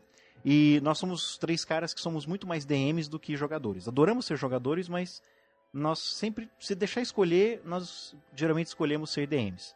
Chega a ser até Uhum. engraçado ver quem é que vai jogar o próximo jogo entre nós três, assim. É, e, são, e querendo ou não, são os DMs que movem esse hobby pra frente. É, exatamente. E aí eu pensei assim, se eu for fazer um podcast... Aí eu já tinha descoberto outros podcasts no Brasil, na época ainda tinha o da Matilha, ainda tinha o do... a primeira fase do, do D3Cast, é, tinha outros Primeira podcasts. fase, você quer dizer os três episódios. É, né? aqueles três, três ou quatro lá no, no começo que saíam a cada dois meses ou a cada três meses. Mas Diz o D3 que depois que ele se mudar de vez agora, que ele tá né, se ajeitando lá com um cafofo novo, as coisas vão entrar nos eixos. Oh, que bom, porque nós precisamos de cada vez mais podcasts. Aí, o Spellcast, na época, ele tava com... Eu lembro de ter lido uma notícia, acho que até sua, dizendo que vocês estavam com três episódios editados, mas não... Três episódios gravados, mas não tinham editor ainda. Eles estavam só lá Isso. acumulados. É, na época eu ainda não tinha achado o Rolando 20, eu não sabia, eu estava esperando sair mais Spellcast. Só que eu me dei conta, bom, do que, que nós vamos falar? Tendo em vista do que tem de podcast no Brasil, o que eu gostaria de falar é o, o RPG do ponto de vista do DM. É, opiniões, né, na ideia, na época não era a ideia não era dar dicas, era opiniões do ponto de vista do DM, que era uma coisa que ainda não tinha, não tinha muito. Os outros podcasts eram mais misturados. Tipo, como você acha que você deveria lidar com essa cena, com essa situação, com esse problema. Exatamente. É, compartilhar nossas experiências. E cada um dá a sua opinião diferente, né? Já dá um debatezinho ali e já rola um episódio. Isso, e especial porque a- o meu jeito de mestrar é radicalmente diferente do jeito de mestrar do Rodolfo e do Neto, e eles são diferentes entre si. Nós temos maneiras muito diferentes de mestrar. Sentei com os três, bati um papo rápido, falei, podemos gravar? Aí vamos gravar. Marcamos pro dia seguinte, ou pra semana seguinte, não lembro.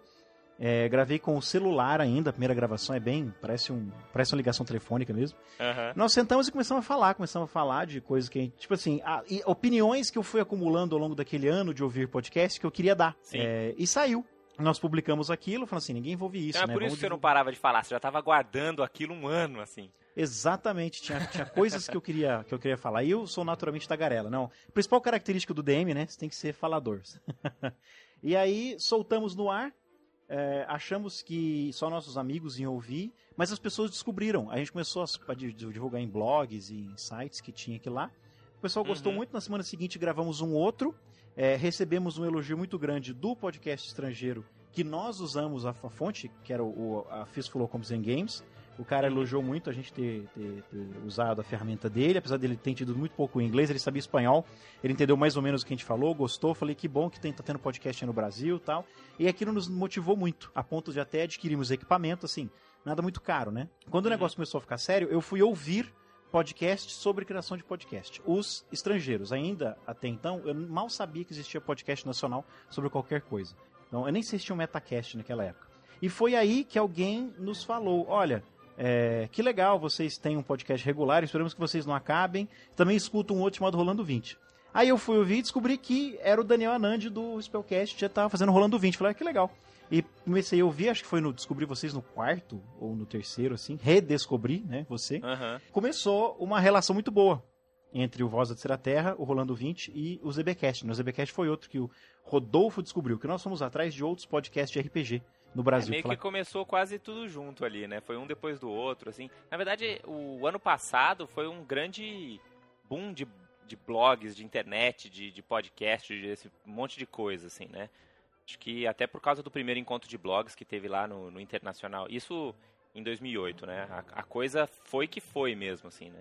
Aham. E hoje, putz, tem muita coisa. A gente entrou na onda sem saber que era uma onda, né? A gente É, então. foi lá surfar sozinho, subiu na onda e descobriu que tinha um monte de gente surfando junto. Foi legal ter começado nesse segundo começo, né? Da, da, da, da internet, dos RPG na internet, na verdade. Se eu te contar que em 2005 eu comecei a fazer um podcast chamava Geek Show Brasil. Vou Nossa. até botar um pedacinho aí pra galera ouvir, mega tosco. Kick Show Brasil, número 1.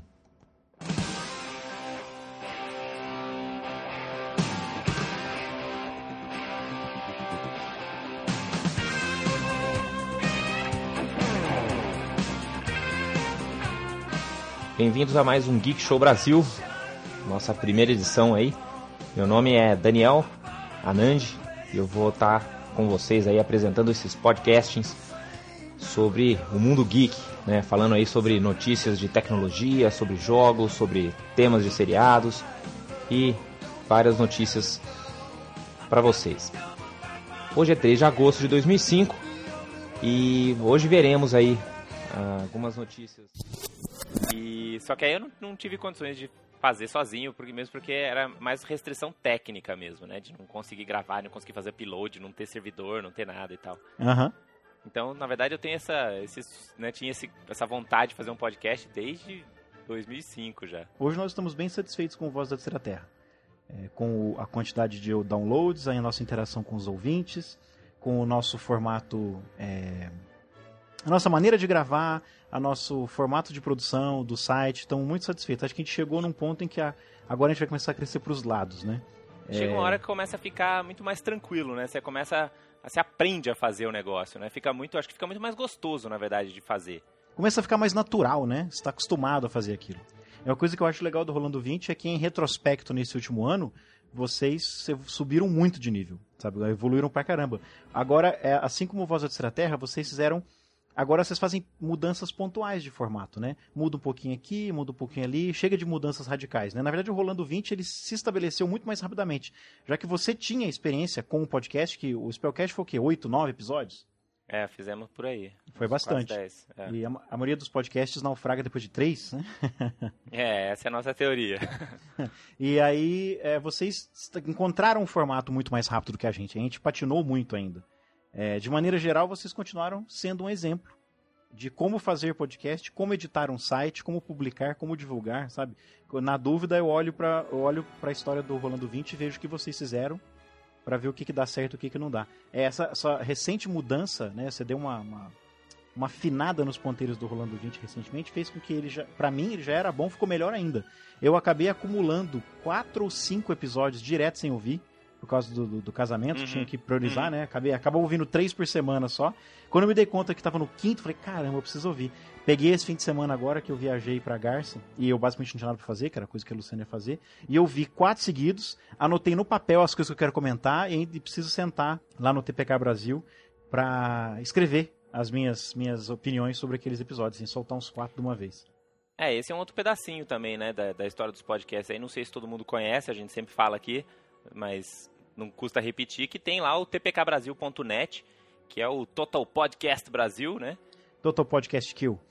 É, Total Podcast Kill, sempre esqueço do Kill, que, que é a ideia é fazer um local comum para os podcasters e isso para os fãs né, e ouvintes de podcast de RPG do Brasil se encontrarem, trocarem a experiência, o que, que gosta, o que, que não gosta, dar sugestões para os podcasters, começar seu próprio podcast, a gente dá dicas e tudo mais, né? A gente sabe que tem outros veículos, né? Tem fórum, tem lista, tem um monte de coisa, mas quem quiser dar uma passadinha lá, eu acho que vale a pena. Tem bastante coisa bacana lá no fórum. E sem querer, a gente criou uma comunidade em que. A comunidade sobrevive sozinha, né? A comunidade hoje sobrevive sem, os pod... sem necessariamente os podcasts. Tem as discussões dentro das áreas dos podcasts, mas tem uma área de RPG de maneira geral, em que os ouvintes dos vários podcasts se encontraram, fizeram amizades, né? Criamos realmente uma comunidade. E uma coisa que. É, que- exatamente. A ideia não é ser o cantinho fanboy, né? Nada disso. É realmente ser só um espaço que a gente tem RPG em comum e vai lá trocar ideia e dar pitaco um na, na pergunta do outro, enfim. E uma coisa que quase ninguém sabe, e eu vou contar aqui, é que essa ideia, o, o TPK Brasil, como existe hoje,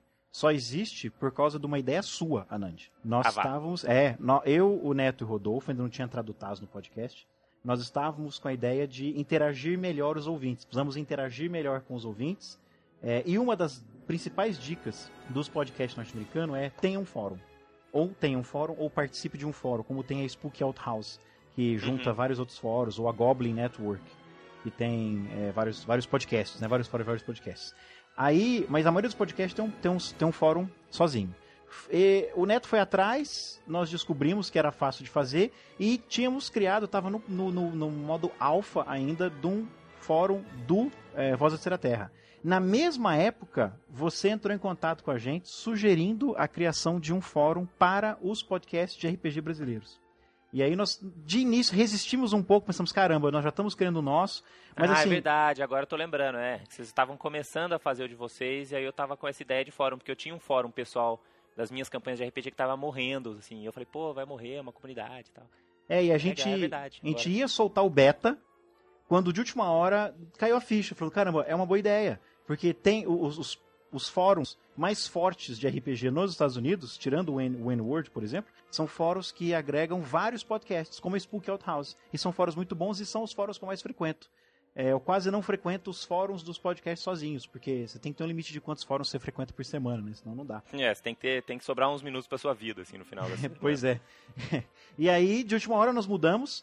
é, falamos com você, falamos com, na época, quem estava meio mexendo com isso era o Nominável, do ZBcast. É, juntamos nós três e criamos o fórum. Na época, você tinha acabado de instalar o Intense Debate no Rolando 20, então o Rolando 20 foi o que mais demorou para pegar a segunda marcha Uhum. No TPK Brasil. Mas TPK Brasil hoje já tem o a Irmandade Heróica e o Tio Nitro acabou de aceitar. Hoje ele aceitou, nessa gravação, estamos gravando terça-feira, ele aceitou a criação da área dele, que a gente tem uma regra secreta que só, é, só tem direito a um assento na Legião do Mal, o podcast que quebra a barreira psicológica dos cinco episódios, né? Dos quatro episódios. Isso. Sem contar Lançou pilotos. o quinto, a gente bota fé em você, acha que você vai durar por um bom tempo. É, o Nitro. Nem sempre acontece, né? Vídeo aí o final do Spellcast, mas pelo menos você vê que ele tá encaminhado. É, pois é. Então hoje a comunidade está grande, nós estamos com. Então, chegasse a 120 usuários registrados e mais de 5 mil mensagens, cara. É muita coisa. É, isso já é mais comentários do que toda a história do, do Rolando 20, né? Você vê que é uma ferramenta muito mais ágil, assim. Verdade. Uma lista rápida, então, de po- outros podcasts que, os nossos, que você recomenda para os nossos ouvintes de RPG. Ah, deixa eu abrir minha lista. Além dos nossos aqui, né, nacionais. Eu recomendo podcasts norte-americanos, de maneira geral. São, é, é o padrão que o Voz da Terceira Terra segue. Quando a gente vai imitar alguém ou se inspirar em alguém, a gente imita o padrão norte-americano. É, eu gosto muito deles, eles são muito profissionais e eu gosto daquele formato de cuidadosamente editado para parecer que não foi editado. É, o, os- meu top 3, os três melhores podcasts é, é, que eu acho que. Eu não posso ficar sem ouvir, mesmo quando eu estou super ocupado, eu os escuto. É o Bear Swarm, o Podcast, P-O-D-G-E, Podcast, e o Takeo. É o interessante é que desses três, eles, bom, eles têm, os três têm dois ou três anos cada um. E o, o Takeo, por exemplo, eles eram do, do pessoal do Fells Calls, que era sobre o Warhammer, eu acho, ou War Machine. É, eu não lembro, agora eu não lembro. E o podcast, ele é, eles eram o pessoal do Fear the Boot. Eles saíram e foram, no podcast. Esses caras são ótimos. Não só muito bons de, de gravação, pessoas que dá gosto de ouvir, dá gosto de ouvir o que eles estão dizendo, como eles são engraçadíssimos e é difícil um podcast deles que não tem alguma informação útil pra mim como jogador de RPG. Eu adoro esses dois, esses três podcasts. Depois em quarto e quinto, eu acrescento o Brilliant Gamologists, que ele é o mais profissional de todos, é o mais útil de Eu todos, ele tem episódio que eu nunca deleto, que eu sempre volto pra ouvir. Eles, eles converteram o- a arte de jogar RPG em método. Eles desenvolveram um método para jogar RPG e eles se apoiam nesse método para falar como, por exemplo, como, como criar personagens, o método de criação de personagem que pode ser incluído em qualquer eh, sistema. É uma série em três episódios que não, não chute os jogadores da sua mesa, que eles têm um método de como lidar com isso. E eles são muito bons. Eu só não, não coloco eles no meu top 3 porque eles são um pouco pedantes às vezes e fazem piadas de muito mau gosto às vezes. Eu não tenho muito problema Aham. com piada de baixo calão, mas eles fazem demais. Então ele deixa de ser um podcast family friendly assim. Você não pode ouvir no serviço. Entendi. É, eu também gosto muito do Narrative Control. Acho aqueles dois caras ótimos. O Role Playing Public Radio. Eu adoro. Os caras. É o que mais parece com rádio mesmo, todos os podcasts que eu escuto. E eu gosto muito do Role Playing Public Radio, porque eles publicam muito actual gameplay. Muitas sessões de jogo real. Eu adoro ver sessão de jogo real deles. Por isso que eu não gostava antes. Foram com eles que eu descobri. Muito bem. Você quer deixar algum último comentário aí para os nossos ouvintes do Rolando 20 aí, nessa, neste momento de celebração? Bom, em primeiro lugar, muito- meus parabéns. É, porque um ano de podcast no Brasil não é fácil. Mesmo os podcasts mais sérios, mais profissionais aqui no Brasil não duram muito tempo. É, fazer um ano é uma conquista. É, espero que venham dois, três, quatro anos. é, sempre melhorando. O que tiver que melhorar, porque na minha opinião o Rolando 20 tem muito pouco a melhorar. Agora são só esses pequenos ajustes mesmo, como Ah, temos, e- temos muitas surpresas pela frente aí. é, eu adorei esse bloco que você vai ter de esclarecimento de dúvidas dos ouvintes sobre a quarta edição, cara. Adorei. É, mais um motivo pra ouvir rápido e não deixar acumular. É, e o recado que eu dou pros ouvintes do Rolando 20 é: se vocês têm alguma ideia, cara, de publicar um podcast, fiquem sabendo que é o seguinte: é fácil, mas tem que ter dedicação. É, o, o Daniel É, não Anand tem deve gastar aí. segredo, mas dá trabalho, né? Exatamente, segredo não tem, não tem truque nenhum. É, é- não é difícil, é demorado. Porque gravar é fácil. Editar, meu amigo, é que é difícil. O Daniel Anand solta o Rolando 20 a cada 15 dias, porque não dá conta, né? São boas 6 ou 8 horas Sim. de edição cada vez, né? Como é que você É, conseguir se isso fosse com a só gravar, era, era semanal, com certeza. Se tivesse alguém pra editar pra mim, fazia toda semana tranquilamente. E se você me permitir, eu gostaria de sugerir um outro podcast. O, o tio Nitro tá sempre por aqui, né? Sempre, sempre colaborando com o Rolando 20. Tem o Nitrocast, Sim. que é Fantástico. fantástico, já começou bom. E tem o. Começou agora o Paragons Radio, que tá no primeiro ainda, tem mas. futuro, tem futuro ficou legal. E o Novas Crônicas, do, de, de um, de um ouvinte do, do Voz da Terceira Terra, que é o André Cutalion, já tá no 2. Ele começou no zero, todo mundo começa no zero, né, cara? Ele já tá no Uhum. 2 e é um actual gameplay, uma sessão de jogo real. E eu tô adorando, especialmente porque ele edita, eles editam, eu não sei quem é que edita lá do pessoal, eles editam e tiram fora as rolagens de dados, então fica parecendo um teatrinho, sabe? Acho bem legal. E tudo Ah, isso, vou conferir esse aí. todos esses podcasts, a Matilha voltou a publicar esse. Ficou o- fantástico aquele podcast de, de mago que eles fizeram. Eu não ouvi ainda, tá aqui pra baixar, eu não ouvi ainda, mas a Matilha voltou. O Irmandade Heróica também, não O podemos Irmandade esquecer. Heróica, putz, não posso esquecer de jeito nenhum. Eles fizeram aquele. Eles foram os que mais demoraram pra pegar segunda, né, cara? De vários problemas técnicos no primeiro, no zero, no piloto, no segundo. E agora eles estão bem melhor. E o conteúdo É, deles é tá maravilhoso. mesmo. Aquele sobre tempo que eles falaram em duas partes, cara. Nós do Voz da Terceira Terra não quisemos gravar uma coisa assim porque a gente achou que não fosse dar conta. E eles deram conta, quer dizer, maravilha. Então, todos esses podcasts e o Voz da Terceira Terra provavelmente nunca teriam sido feitos se não fosse pela sua inspiração, Daniel Nante, pela ideia que você teve primeiro no Spellcast e depois continuou, depois que o Spellcast morreu de inanição, continuou no Rolando 20. Se não fosse pelo Rolando 20, não haveria um podcast de RPG no Brasil, cara. E agora é uma coisa cíclica, cara, porque se não fosse um monte de outros podcasts também pra me inspirar, porque antes eu era um pobre solitário que não conseguia ouvir de podcast de RPG, né? Eu via, né, porque é uma, é uma delícia se ouvir um cara conversando com você na tua língua, falando das coisas ali do lado. E hoje em dia eu posso ir lá, ir pra, né, eu viajo muito pra São Paulo, posso ir ouvindo CBcast, ouvindo Voz da Terceira Terra, e pra mim é uma delícia, cara. Então, acho que a gente se inspira agora, todo mundo junto, a fazer aí uma podosfera cada vez mais divertida aí pro, pros ouvintes. E, é, e o sistema agora se retroalimenta, né? O sistema agora, os podcasts de RPG, né? A podesfera de RPG brasileira tá se alimentando sozinha, né? Se amanhã o Voz da Terceira Terra desaparecer, já tem podcasts para assumir o manto aí e continuar para sempre, né? Não temos a mais gente que... bate na madeira aqui. ah, quem sabe, né? Às vezes é, é, dá uma de Beatles assim, aí separa nós quatro, cada um de nós vai criar o seu próprio podcast. Não, aí nesse caso tudo bem, porque a gente só tem a ganhar com quatro podcasts, mas eu ainda prefiro os, os maestros todos juntos aí. Ah, mas o Voz da Terceira Terra, enquanto existir ouvinte, é, vai existir o Voz da Terceira Terra. E por sinal, boa parte dos nossos ouvintes vem do Rolando 20, né? Pessoal que diz, então, Ah, começa o Rolando sempre 20 aparece, descobre sempre gente. aparece uns malucos que, que ouvem vozes lá no Rolando 20. Ah. Então é assim mesmo. É, a nossa, a nossa base de ouvintes é muito parecida, né? De todos nós. É, parece que, Sim, que quem escuta um escuta todos, né? Como diz o Pelé, eu escutaria. Ah. Agora nós precisamos dar um jeito de aumentar essa. de, de, de criar essa cultura de ouvir podcast nos RPGistas brasileiros. Porque só uma fração dos jogadores de RPG no Brasil escutam podcast. Precisamos dar um jeito de incutir na cabeça das pessoas que ouvir podcast de RPG é legal. Precisamos de mais ouvintes para É, todos acho os que na verdade podcasts. divulgar a mídia mesmo, né? Acho que muita gente não, não, não, não entende direito a mídia, né? Acha que podcast é você ir lá, entrar na página e ficar apertando play, sabe? E, e é muito mais do que isso, né? É muito mais prático, um negócio que você pode levar para onde você quiser, um negócio que você decide a hora que você quer ouvir e não, né? Você consome do jeito que você quer. Isso que é o grande barato da mídia e, e isso as- nem sempre as pessoas sacaram ainda, né? Elas acharam que é tipo, ah, é uma MP3 que você baixa lá e escuta e é mais do que isso. né? É muito mais parecido com um programa de rádio do que com música, né? Tranquilo, vai lá, aproveite, obrigado aí. Esperamos vê-lo sempre aqui no, no podcast. Ah, eu que agradeço pelo convite, cara. E mais uma vez, parabéns pelo Rolando 20.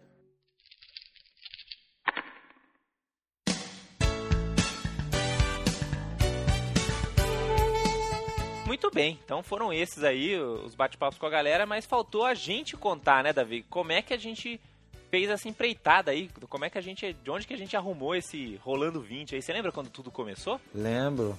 Acho que a gente tava empolgadaço aí, né, com a quarta edição. É, a gente ficava acompanhando os previews, né? O que, que tava saindo, as novidades, as regras novas, né? Falava. Eu lembro que saiu o, o Rogue, né? Foi uma das classes que começaram a sair a maior parte das informações. Então a gente via as, as mudanças, ficava trocando e-mails, né? A gente, tava, a gente tava empolgado com essa história. E a, a gente chegou aí no Encontro Internacional esse ano, Davi? O ano passado?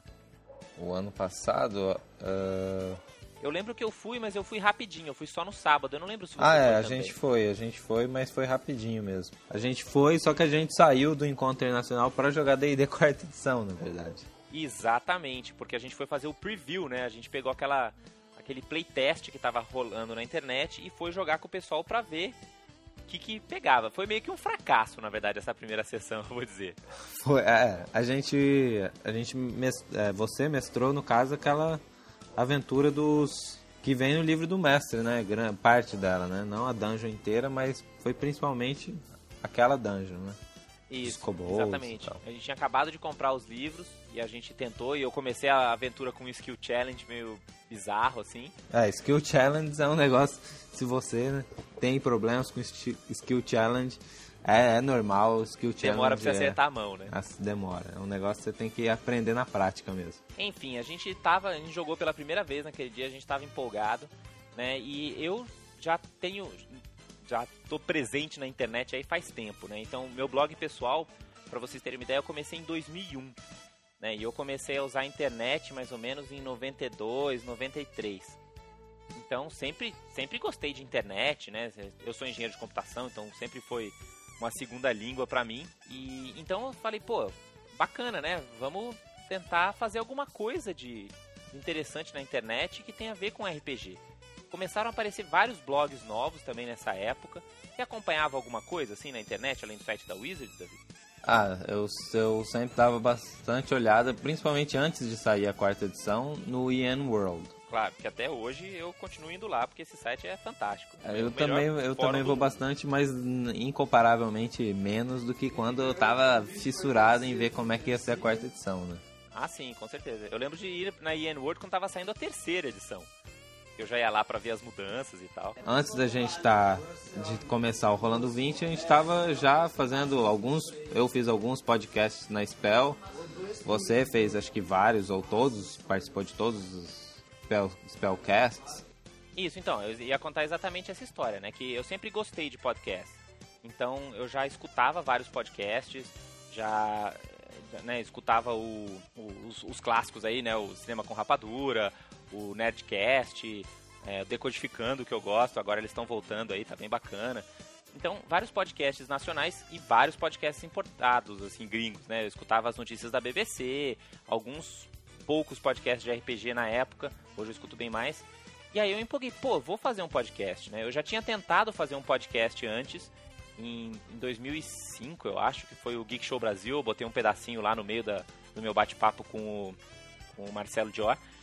E só que não deu certo, mas eu, eu gostava dessa mídia. E a gente tem um pouco disso de, de fazer esse tipo de coisa na família, né, Davi? Ah, é. A família curte aí trabalhar com as mídias em geral, né?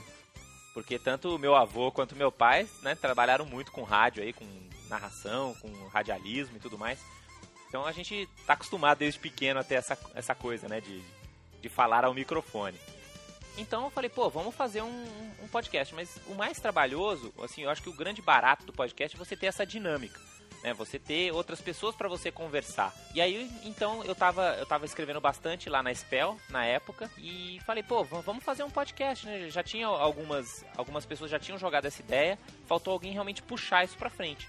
Então, eu junto com o, o Fabrício, o Eltor, o Davi e outras pessoas lá da Spell, a gente começou a gravar alguns episódios, a gente chegou a fazer, acho que uns 10 episódios, né, Davi? Foi por aí, eu acho que eu participei de uns 3, mas acho que o Inclusive, total um dos que você participou foi justo o que a gente conta da, da, do Encontro Internacional, né, que a gente foi rapidinho lá, mas a gente dá a nossa, nossa opinião lá do evento e tal. E foi muito gostoso fazer o Spellcast, assim, eu achei que estava ficando um negócio muito legal. Só que estava complicado porque a gente não estava conseguindo uh, postar sempre, né? Tava tendo algumas dificuldades. Eu falei, pô, por que não fazer o meu podcast, né? Por que, que eu não vou falar? Porque, porque ah, lá o pessoal não queria só falar de D&D, né? Queria falar de uma coisa de mais genérica de RPG. E eu queria falar de D&D, porque, pô, D&D é o que eu gosto, né? Que, que a gente uh, adora. Aí juntou tudo isso daí de uma vez. Falei, pô, então eu vou fazer um site pro, pro podcast que a gente pode também colocar aí algumas novidades, falar de D&D, só que eu não quero fazer isso sozinho. E aí a primeira pessoa que eu pensei foi, pô, quem, quem que trabalhou comigo lá no Spellcast que curtiu? Davi Salles. Uhul!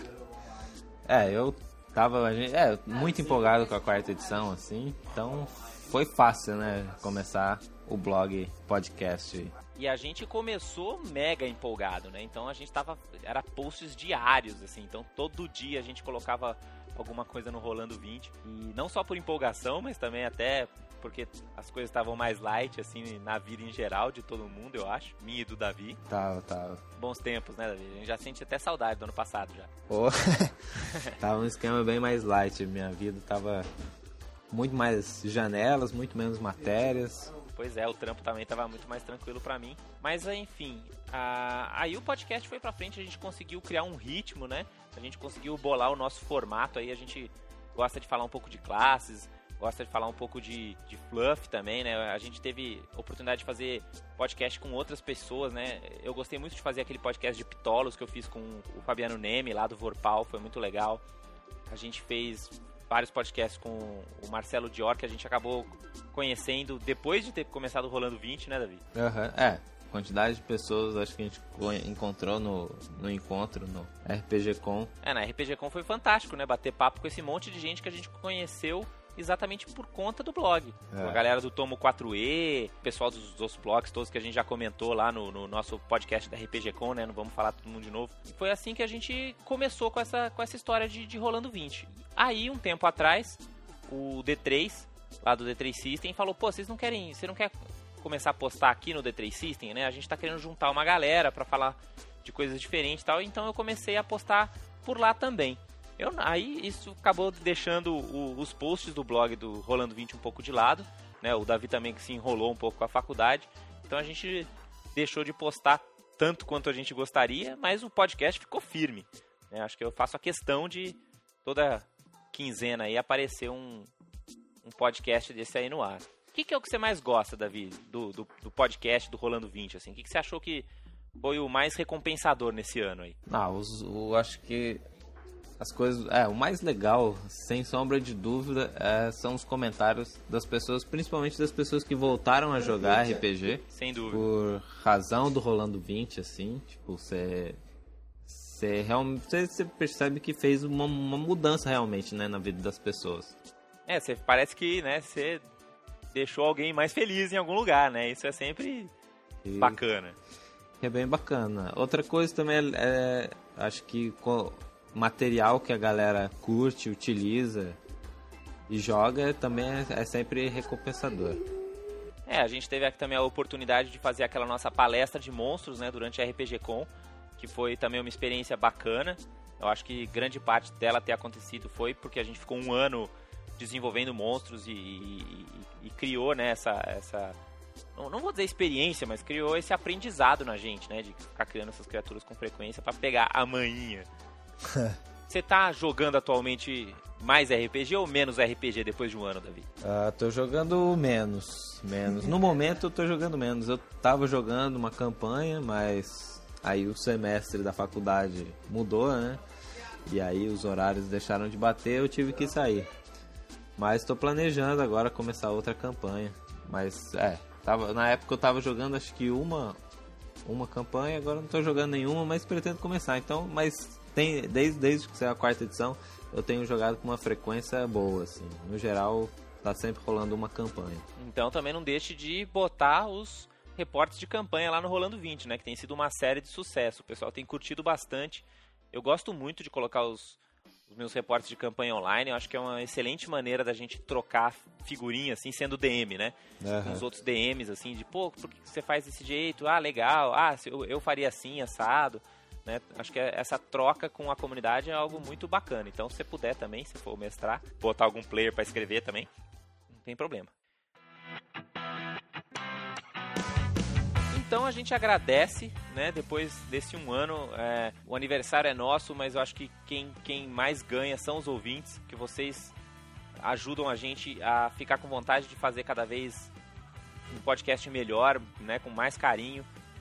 E a gente agradece profundamente a todos os ouvintes que perderam aí o seu tempo, né, a sua banda de download, baixaram o episódio, escutaram, né, que tem o hábito de a cada 15 dias ficar esperando rolando 20, tá no coração aí, nos iPods da galera.